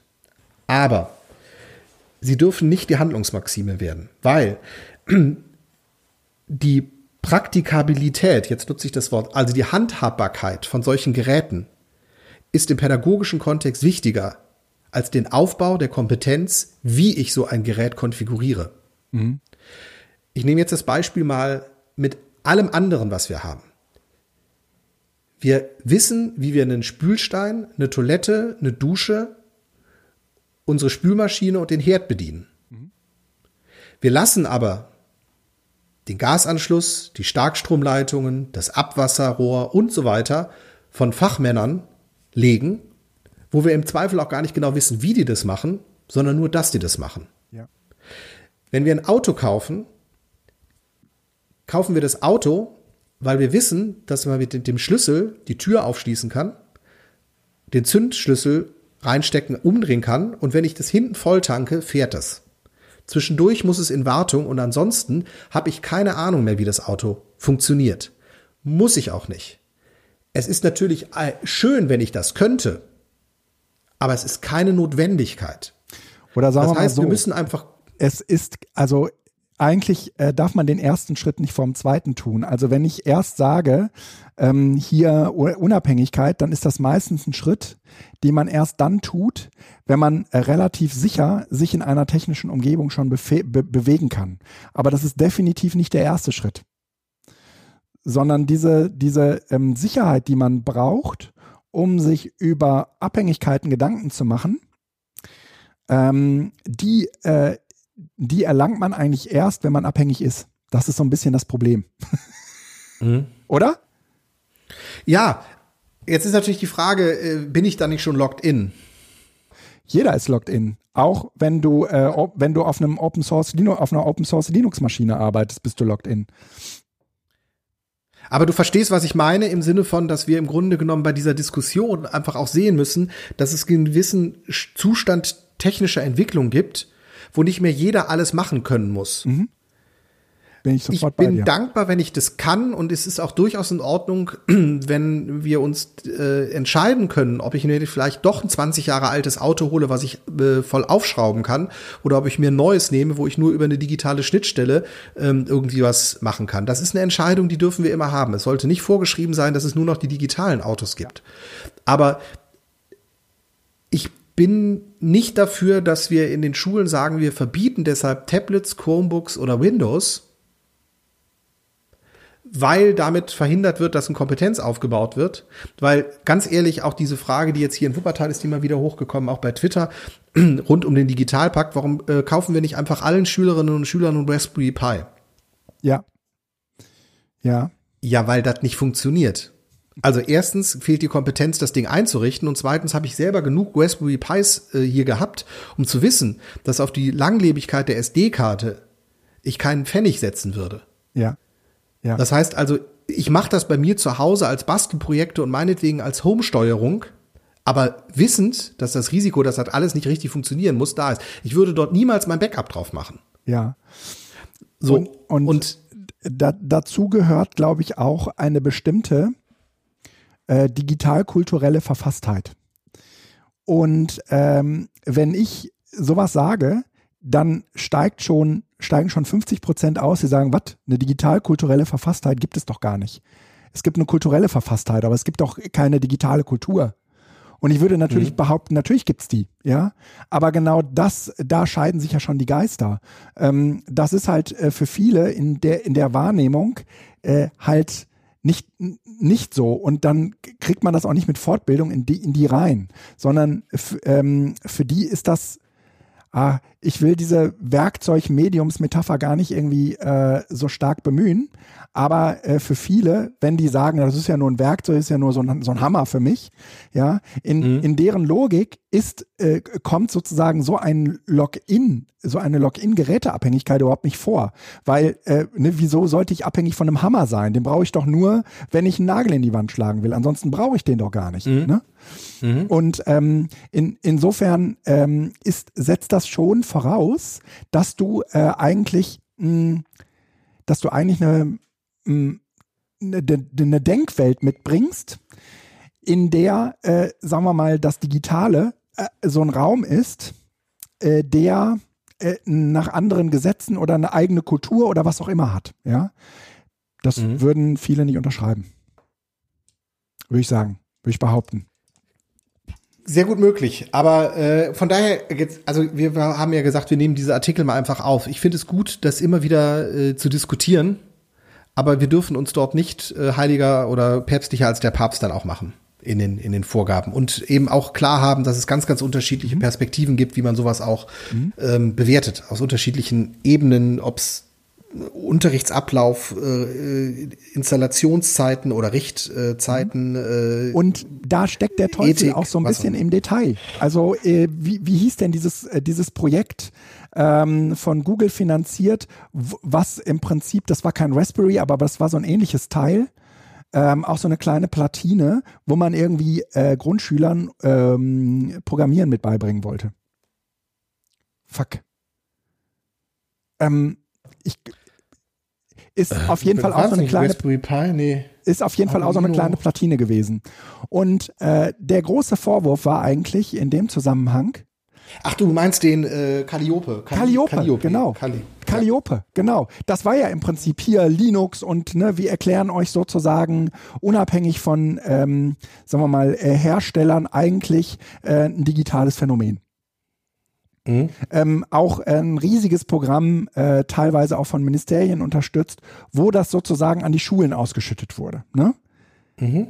In Wirklichkeit äh, sind da ähnliche Abhängigkeiten entstanden, weil ähm, das ganze Material, was du sozusagen brauchst, um das in deinem Unterricht einzusetzen, das hat wiederum auch nur eine bestimmte Firma liefern können. Ähm, das war Cornelsen, hat sich das gekauft, genau. Ich war, ne? Aber ähm, sagen wir mal, diese Login-Effekte, die haben letztendlich keine Immanenz in Bezug auf, ähm, was weiß ich, ein, mh, mm, ein bestimmtes Gerät oder eine bestimmte Geräteklasse, äh, sondern das ist etwas, was in Technologie an sich drin steckt. Ja, diese, diese Login-Effekte. Die wird, die wird man einfach nicht los. Das sind sozusagen Standardisierungsverfahren, die am Ende ähm, eben dazu führen, dass ich nicht äh, irgendetwas äh, den, den Leuten beibringe, sondern dass ich mich genau an diesen Standard halten muss, damit es genau so auch da mit diesem Calliope funktioniert. Also muss man Calliope jetzt sagen, das ist die äh, äh, wahrscheinlich aus dem Alltag herbeigeführte Erfahrung. Das, äh, das Calliope selbst ist eigentlich tatsächlich zumindest im Entwurf Open Source. Genau. Und es gibt natürlich. unendlich viele Open Source äh, Unterrichtsmaterialien auch dazu. Und trotz alledem hänge ich natürlich am Ende wieder in einem ähnlich geschlossenen System fest. Ne? Naja, ja. und diese ganze Calliope-Entwicklung war letztendlich Google-driven. Mhm. Also ähm, ja, äh, Bertelsmann hing da auch mit drin und so. Also ich ja, ich äh, ne? ja, also du, du wirst du wirst am Ende dieses Geschmäckle nicht los, ähm, dass ähm, so, und da, und aus meiner Sicht ist einfach nur wichtig, äh, dass man sowas transparent macht, wie du das gerade eben sagst. Ne? Ähm, dass hm. wir uns aber grundsätzlich äh, nur ganz schwer eine Welt vorstellen können, in der alles unabhängig voneinander äh, gut funktioniert. Ne? Weil es geradezu das Wesen ist, wenn etwas gut funktioniert, dass es sich an Standard hält, an Standards hält. Ne? Ja, und wir auch danach streben, dann nach Möglichkeit, das zum Standard ja, zu machen. Ja. ja, genau. Und jetzt hm. kommen natürlich irgendwie die Leute, die sagen, ja, aber dann guck dir doch mal bitte sowas wie www an, ja, oder äh, ne, ähm, das, es gibt schon auch irgendwie oder Apache, es gibt schon auch irgendwie Beispiele dafür, äh, dass Standards eben gar nicht, sagen wir mal, auf Firmenebene, sagen wir mal, durchgezogen werden, sondern dass sie, ähm, sagen wir mal, äh, ja, mehr oder weniger demokratisch, äh, community-orientiert ähm, sich sozusagen äh, verfassen und bestimmt werden. Und trotzdem würde ich sagen, ja, aber es gibt eben auch die andere Welt, ja. Und man wird äh, am Ende nicht sagen können, ähm, das eine ist jetzt besser als das andere. Nee. Sondern wir müssen sozusagen mit ähm, beiden Arten von Standards leben, also sowohl den normalen, den, den richtigen Standards, als auch den sogenannten Quasi-Standards, die also, sagen wir mal, äh, von einer, von einem Technologieunternehmen als äh, Standard eingeführt werden und so tun, als seien sie ein Standard. Ne? Mhm. Wie zum Beispiel iPads in Schulen. Ja, kann man sich jetzt natürlich auch irgendwie fragen, ja, warum führt man da eigentlich keine Raspberries ein? Ja, warum hat man das irgendwie nicht zum Standard erklärt? Ne? Und, äh, ja, ich, und ich auf der anderen Seite Gründe, werden ne? dann als Alternative, ja, und auf der anderen Seite von den gleichen Leuten, die das eh oft vor sich hertragen, ähm, wird dann äh, als Alternative vorgeschlagen, Windows-Laptops Laptops zu nehmen. Wo ich mir denke, Entschuldigung, aber da sind wir noch mehr in einem Standard drin, weil wir, das ist nun mal der Sta Industriestandard der letzten 40 Jahre. Das heißt, iPads sind zumindest schon mal ein Bruch mit diesem Standard. Ja. Natürlich ist es nur wieder eine neue, aber wir haben zumindest eine, wir haben, wir haben eine zwei wir stehen auf zwei Beinen und nicht nur auf einem, aber das, diese Diskussion will ich jetzt nicht. Ja. Ähm, mir ist an einer Stelle ist mir ähm, dieses Interview tatsächlich ein wenig aufgestoßen. Ich, du merkst, ich lese solche Interviews auch oft eingehend, äh, nicht nur das, was irgendwo mein Bias äh, erfüllt, äh, sondern auch, mhm. wo ich dann so merke, ah, da ist auch noch was anderes. Und zwar äh, antwortet Frau Hoffmann ähm, äh, auf die Frage, ähm, wie denn, was denn in Zukunft Land und Bund machen müssten. Mhm. Ähm, und sie antwortet, mir ist wichtig, eine digitale Grundrechtcharta für den Schulbereich zu entwickeln. Es soll auch ein Recht auf Offline sein von Kindern und Lehrkräften geben, damit nicht ja. die Digitalisierung diktiert, wie ja. wir leben und lernen, sondern dass wir uns die Digitalisierung zunutze machen. Du bist jetzt wieder in dem Heise äh, Digitaltext, von dem ich ganz am Anfang Nein. Heise? War das Heise? Ja, ja. Ja, Heise, genau, in dem Digitaltext der GEW von äh, Ja, genau, ja, ja, genau. Das, das ist mir auch. Da wollte ich jetzt den, den Weg ja. noch zu. Weil ich da denke, Entschuldigung, das, den, das, das Wesen der Digitalisierung hat sie dann eben doch nicht begriffen.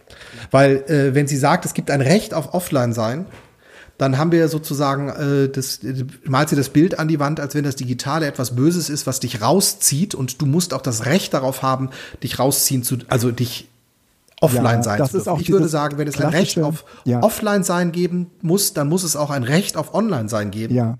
Weil es ist im Grunde genommen nicht ein, ein also dieses, wir müssen gucken, dass wir uns äh, nicht von der Digitalisierung diktieren lassen, wie wir leben und lernen, sondern dass wir Digitalisierung zunutze machen. Mhm. Sie ja. sieht die Digitalisierung immer noch als etwas Böses, was über uns hereinbricht. Na, sie sieht es vor allen Dingen was als etwas, was man ein- und ausschalten kann. Und, genau. Ähm, und das ne? ist und, nicht so. Ja, und genau. Da hätte ich ne? also da fehlt, also die Antwort. Das ist kann ich gar nicht richtig formulieren, sondern der Setting der Antwort ist schon so, dass ich merke, alles klar. Das darf es nicht sein. Wir dürfen nicht differenzieren zwischen Digitalisierung und normalem Offline-Leben. Ja. Es gibt nur ein Leben und da ist die Digitalisierung als genau. Prozess natürlich auch schon falsch. Da ist das Zeitalter der Digitalität etwas, was zunehmend das Zeitalter des Buchdrucks und der Industrialisierung durchdringt und verdrängt und genau. in eine Symbiose bringt. Aber es, muss, es ist nicht so, dass das eine das andere ja. vernichtet. Es muss ein Leben ohne Hammer geben, ja. ich muss das Recht haben, auch keinen Hammer nutzen zu dürfen. Ja, genau. genau ne? Ja. Und äh, da, da, da wäre ich auch, da wäre ich auch sofort dabei zu sagen, ohne alle Emotionalität, da hat die Frau recht, ja. Da hat die Frau so recht. Natürlich brauchen wir ein Leben offline, ja. Aber ähm, das ist sozusagen eine absurde Kategorie. Ne? Genau, weil auf der Ebene nichts löst. Dann nimm dir das Leben offline. Es zwingt dich ja keiner, sondern wir müssen die Kompetenz erwerben Ja. in, in, in dieses, ja, genau. Ja, so. und, da, und, und da, da geht tatsächlich, äh, aber ich dachte, da sind wir spätestens nach Corona drüber hinweg, äh, so ein bisschen auch die Vorstellung mit einher, äh, dass äh, wir jetzt, sagen wir mal, äh, die Büchse der Pandora geöffnet hätten. Und jetzt kommen wir aus der Nummer nicht mehr raus. Ja, also ähm, jetzt geht, jetzt ist alles online. Ne? E egal was wir tun. Es gibt natürlich irgendwie, ähm, äh, wenn man es ganz streng nimmt, irgendwie kein ähm, kein Offline äh, in einer digitalisierten Welt. Das ist, das ist halt einfach so, ja. Weil wenn du offline bist, heißt das nur lange nicht, dass dein Partner oder dein Nebenan auch offline ist. Ne? Und dann ist die Frage, bist du dann streng genommen eigentlich gerade offline? Ne? ja, oder diese, diese Online-Zeiten. Ja, ähm, genau. Ich denke, wenn ich mir meine, tatsächlich, ich bin immer so erschrocken. Also mein, mein Handy sagt mir, ähm, hey, äh, hier diese, wie heißt denn das, äh, ne, gibt ja das äh, Bildschirmzeit. Ja, ja, ja. So, hey, du bist in der letzten Woche nur äh, zwölf Stunden am Tag online gewesen. Ich so, was? Ja, ja. Und sehe dann, ja gut, klar, natürlich, ich war tatsächlich zwölf Stunden die Woche und länger online. Weil da läuft zum Beispiel, wenn ich Musik habe Ja. oder Musik laufen lasse. Ist das Online-Zeit. Ja, ja. Wo ich Ja. denke, ja, das ist natürlich keine, natürlich bin ich online. Ja, und vielleicht muss man am Ende des Tages aber auch sagen, so ganz entschuldigend, ja, äh, sie bleibt am Ende eben eine gestandene und ordentliche Pädagogin. Ne? Und dann musst du das vielleicht einmal gesagt haben. Ne? Ja, das Aber vielleicht meint sie es auch gar nicht so. für, Ne? ja, nee, für ihre Gewerkschaftsmitglieder ist es auch wichtig. Ja, also, ähm, ich, also vielleicht gibt's da auch ein paar, die sagen, ähm, ne, sehen das eben genau so, ja, wie du sagst. Ähm, aber vi vielleicht ähm, ist es am Ende, also man hätte sich das einfach schenken können, wenn man mal ganz ehrlich ist, ja. Das, äh, das war eine Add-on-Information, ne? Ähm, dieser, dieser Artikel wäre also ähm, auch äh, ihre, ihr, dieses Interview wäre auch genauso gut gewesen, wenn sie das am Ende weggelassen hätte. Mhm. Äh, Ja, ja, aber es zeigt halt, das, genau. Ja. ähm, haben wir noch, haben wir noch Themen? Ich glaube, äh, das, jetzt, jetzt machen wir eine Metadiskussion im Podcast. Äh, Ich würde die Themen, die wir noch haben, jetzt äh, Gerne, in Anbetracht der Zeit gerne. Lass uns schöne ähm, Apps machen. verschieben Ja. und die schönen Apps machen. Was heißt verschieben? Äh, ehrlich gesagt, es ist ja auch häufig so, dass diese Themen eigentlich ähm, in so einem Podcast ähm, aus so einer augenblicklichen, äh, sagen wir mal, mh, Berührtheit äh, entstehen. Und wenn man sie dann verschiebt, dann, äh, das geht mir ganz häufig so, dann finde ich diesen Artikel ehrlich gesagt gar nicht mehr so packend. Ne? Genau, das kann auch sein und äh, wir können ja einfach gucken. Wir, wir haben für nächste Woche, Woche, auf jeden Fall fürs nächste Mal ein paar Ideen und gehen jetzt zu der heute kleinen, glaube ich, ne? Schönen Apps-Kategorie. Ja, ja, aber immerhin. Ne? Also, schöne Apps. Felix, hau rein. Ja, ich habe äh, tatsächlich ähm, nur eins äh, jetzt erstmal. Ähm, ich finde AirDrop wahnsinnig spannend und cool. ähm, und habe immer mal wieder das Problem, dass ich Schwierigkeiten habe, mit äh, Android-Leuten was auszutauschen. Apropos Login-Effekt. Ja. Genau, weil das nämlich genau das ist. Also es funktioniert unter Apple-Leuten total super, aber da nicht. Ähm, äh, es gibt aber zum Glück äh, snapdrop.net. Äh, das ist eine Webseite. Ich glaube, WebRTC läuft dahinter. Die, wer die technischen Sachen sich angucken möchte, kann sich das da auch irgendwo äh, alles zu Gemüte führen. Ähm, und ähm, man kann sich das auch auf dem eigenen Server installieren, aber das braucht man gar nicht, weil es baut tatsächlich nur eine lokale äh, Netzwerkverbindung Ja. von Browser zu Browser sozusagen auf. Also beide Leute gehen auf snapdrop.net, sehen sich im Netzwerk und können dann mit Klick auf die gegenüberliegende Person Dateien, Fotos oder sonst was auswählen sehr und dem cool. anderen zuschicken. Ach, sehr. Das heißt also, alle, das die könnten in einem theoretisch auch zwei Netzwerk Android-Geräte miteinander benutzen, oder? Genau. Oder ein ganzes Seminar Ja. untereinander. Also das ist jetzt nicht eins zu eins, sondern es ist im Grunde genommen wird einfach nur dargestellt, wer sich im lokalen Netzwerk noch befindet. Und ich kann dann äh, von A nach B oder von C nach D äh, halt Dateien, Fotos, was auch immer noch schicken. Egal welches Endgerät dahinter steht. Das Einzige, was es braucht, ist ein WebRTC-fähigen Browser. Ja. Okay, und äh, nee, ich habe tatsächlich zwei Empfehlungen. Das eine ist zwar keine schöne App, aber ich möchte es trotzdem ähm, mit empfehlen. Äh, und zwar ähm, hat mich, ähm, oh Gott, der Podcast, habe ich, bin ich durch einen Podcast drauf gekommen, Düdelü. Ähm, wie heißt der Podcast von Blanche und Co.? Äh, The Real Geschnatter. The Real Geschnatter, vielen Dank. Die haben in ihrer Sendung, oder da hat Blanche in der Sendung äh, darauf ähm, aufmerksam gemacht, dass das ZKM eine sehr schöne Ausstellung zusammen mit dem ZDF ähm, online ähm, bereitgestellt hat. Die heißt Berechenbar Unberechenbar. Und jeden ersten Dienstag im Monat machen die eine digitale Führung äh, durch diese Ausstellung per Zoom. Das muss dann jeder irgendwie für sich entscheiden, ob er sich äh, dem aussetzt oder nicht.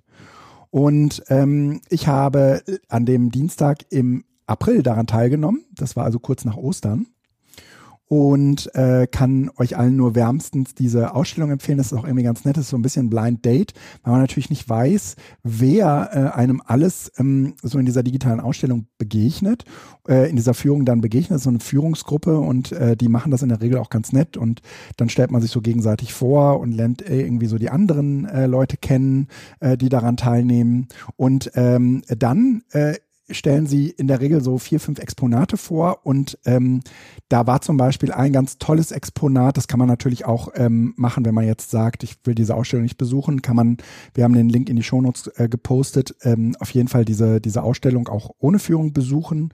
Ähm, und äh, da gibt's ein Exponat zum Beispiel, ähm, wo eine KI aus, ich glaube, 50.000 Passbildern ähm, Gesichter zusammenschraubt. Und äh, mhm. dann hat man äh, im Prinzip äh, so eine Maschine, die zeigt dir drei Bilder und ähm, du musst raten, welche Bilder sind von der Maschine erzeugt und welche davon äh, gibt es wirklich. Und ähm, mhm. das sind natürlich schöne Diskussionsanlässe, auch irgendwie für eine Schule oder überhaupt für so ein, für, für, für eine Unterrichtssituation um irgendwie über, ähm, über Realität, auch über, ähm, sagen wir mal, künstlich und nicht künstlich, also verschiedene Fragestellungen, äh, die das Digitale jetzt sozusagen aufmacht, zu diskutieren. Und zwar auch jenseits des klassischen, äh, das Digitale lügt oder so weiter und äh, gibt sozusagen nie die Realität wieder, sondern alles ist ein Bit und ein Byte. Und ähm, da ist halt relativ viel Musik drin, finde ich. Es gibt noch viele, viele andere Objekte, die man äh, auch dann meistens irgendwie interaktiv selbst, selbst ausprobieren kann. Und äh, das empfehle ich euch sehr. Und dann bin ich sozusagen, irgendwie habe ich gedacht, okay, so eine digitale Ausstellung, das ist schon fett. Sowas müsste man noch ein Jahr selbst machen können. Und für ein anderes Tagungsprojekt im Bildungszentrum habe ich dann überlegt, ach, also weil das ähm, ist auch bei äh, diesem, bei der digitalen Kunsthalle vom ZDF und ZKM so, ähm, dass sie im Prinzip in so einem 3D-Raum sind und dann kann man sich halt irgendwie mit den Pfeiltasten da durchbewegen. Und dann habe ich irgendwie gedacht, das muss es doch auch irgendwie so geben. Und dann bin ich auf eine App gestoßen, auf eine Web-App gestoßen, die heißt Kunstmatrix. Und mit Kunstmatrix kann man ähm, sich im Prinzip so eine, so eine eigene 3D-Welt bauen. Also du kannst irgendwie aus hunderten von verschiedenen Räumen auswählen. Und äh, in diesen Räumen gibt es jetzt feste Bilder, wo, äh, feste Orte, wo du Bilder dran bappen kannst. Und äh, dann kannst du theoretisch auch irgendwie sagen, hier, ich mache digitalen Kunstunterricht und äh, die Kinder ähm, haben ihre Bilder gemalt und die werden dann so in einer Ausstellung und dann macht man irgendwie mit den Eltern zusammen Gang dadurch. Äh, das wäre jetzt, sagen wir mal, so ein, so ein Schulszenario. Denkbar wäre aber auch, ähm, dass man da irgendwelche, mh, hm, sagen wir mal, ähm, er Ergebnisse präsentiert, die, was weiß ich, irgendwie aus Screenshots bestehen und Schüler können dann sozusagen aus ihren ähm, Projektarbeiten äh, berichten. Ähm, also äh, diese digitale, also diese Kunstmatrix kann nur Bilder. Aber man das ist doch kann, perfekt für die Plakate. Ist perfekt für die Plakate, ehrlich gesagt, ja, ja. Ähm, aber man kann natürlich an diese Bilder ranzoomen und man kann so zusätzliche Informationen an die Bilder bappen. Und da kann man zum Beispiel auch auf einen Link, kann man auch einen Link angeben, zum Beispiel zu einem Video oder äh, zu einer Webseite, wo man das interaktiv ausprobieren kann. Aber das Schöne ist, dass diese Kunstmatrix, also diese, diese App, sich eigentlich ähm, darauf äh, spezialisiert hat, ähm, in dieser 3D-Welt im Prinzip einen ähm, Ausstellungsraum nachzuäffen. Und das macht sie wirklich extrem gut. Also du bekommst sozusagen automatisiert, wenn du diese Bilder da eingestellt hast, in diesen Raum äh, an die Wand äh, gepinnt hast, bekommst du automatisch einen äh, Katalog äh, ähm, mit allen äh, Kunstobjekten. Der wird auch wunderschön irgendwie als PDF äh, ausgegeben. Äh, sieht super hochwertig aus, wie man das normalerweise äh, irgendwie so aus so Ausstellungen auch kennt und äh, das eigentlich ohne großes Zutun. Und äh, mir persönlich hat das so wahnsinnig gut gefallen. Ich bin sehr, sehr geflasht ähm, von, von dieser Idee, weil ich glaube, dass man damit deutlich mehr machen kann, als das, wofür sie eigentlich gedacht ist und wofür man auch ganz viele Beispiele dann auf der Plattform findet, nämlich für Kunstausstellungen, ähm, wie sie jetzt im Prinzip, sagen wir mal, so die ganzen Kunsthallen ähm, in den Städten und, ähm, und, und Kreisen so anbieten würden ich würde euch äh, empfehlen, guckt euch das auf jeden Fall mal an. D äh, man äh, bekommt für, ähm, für kostenlos, kann man auf jeden Fall irgendwie so einen Raum bauen mit zehn Exponaten.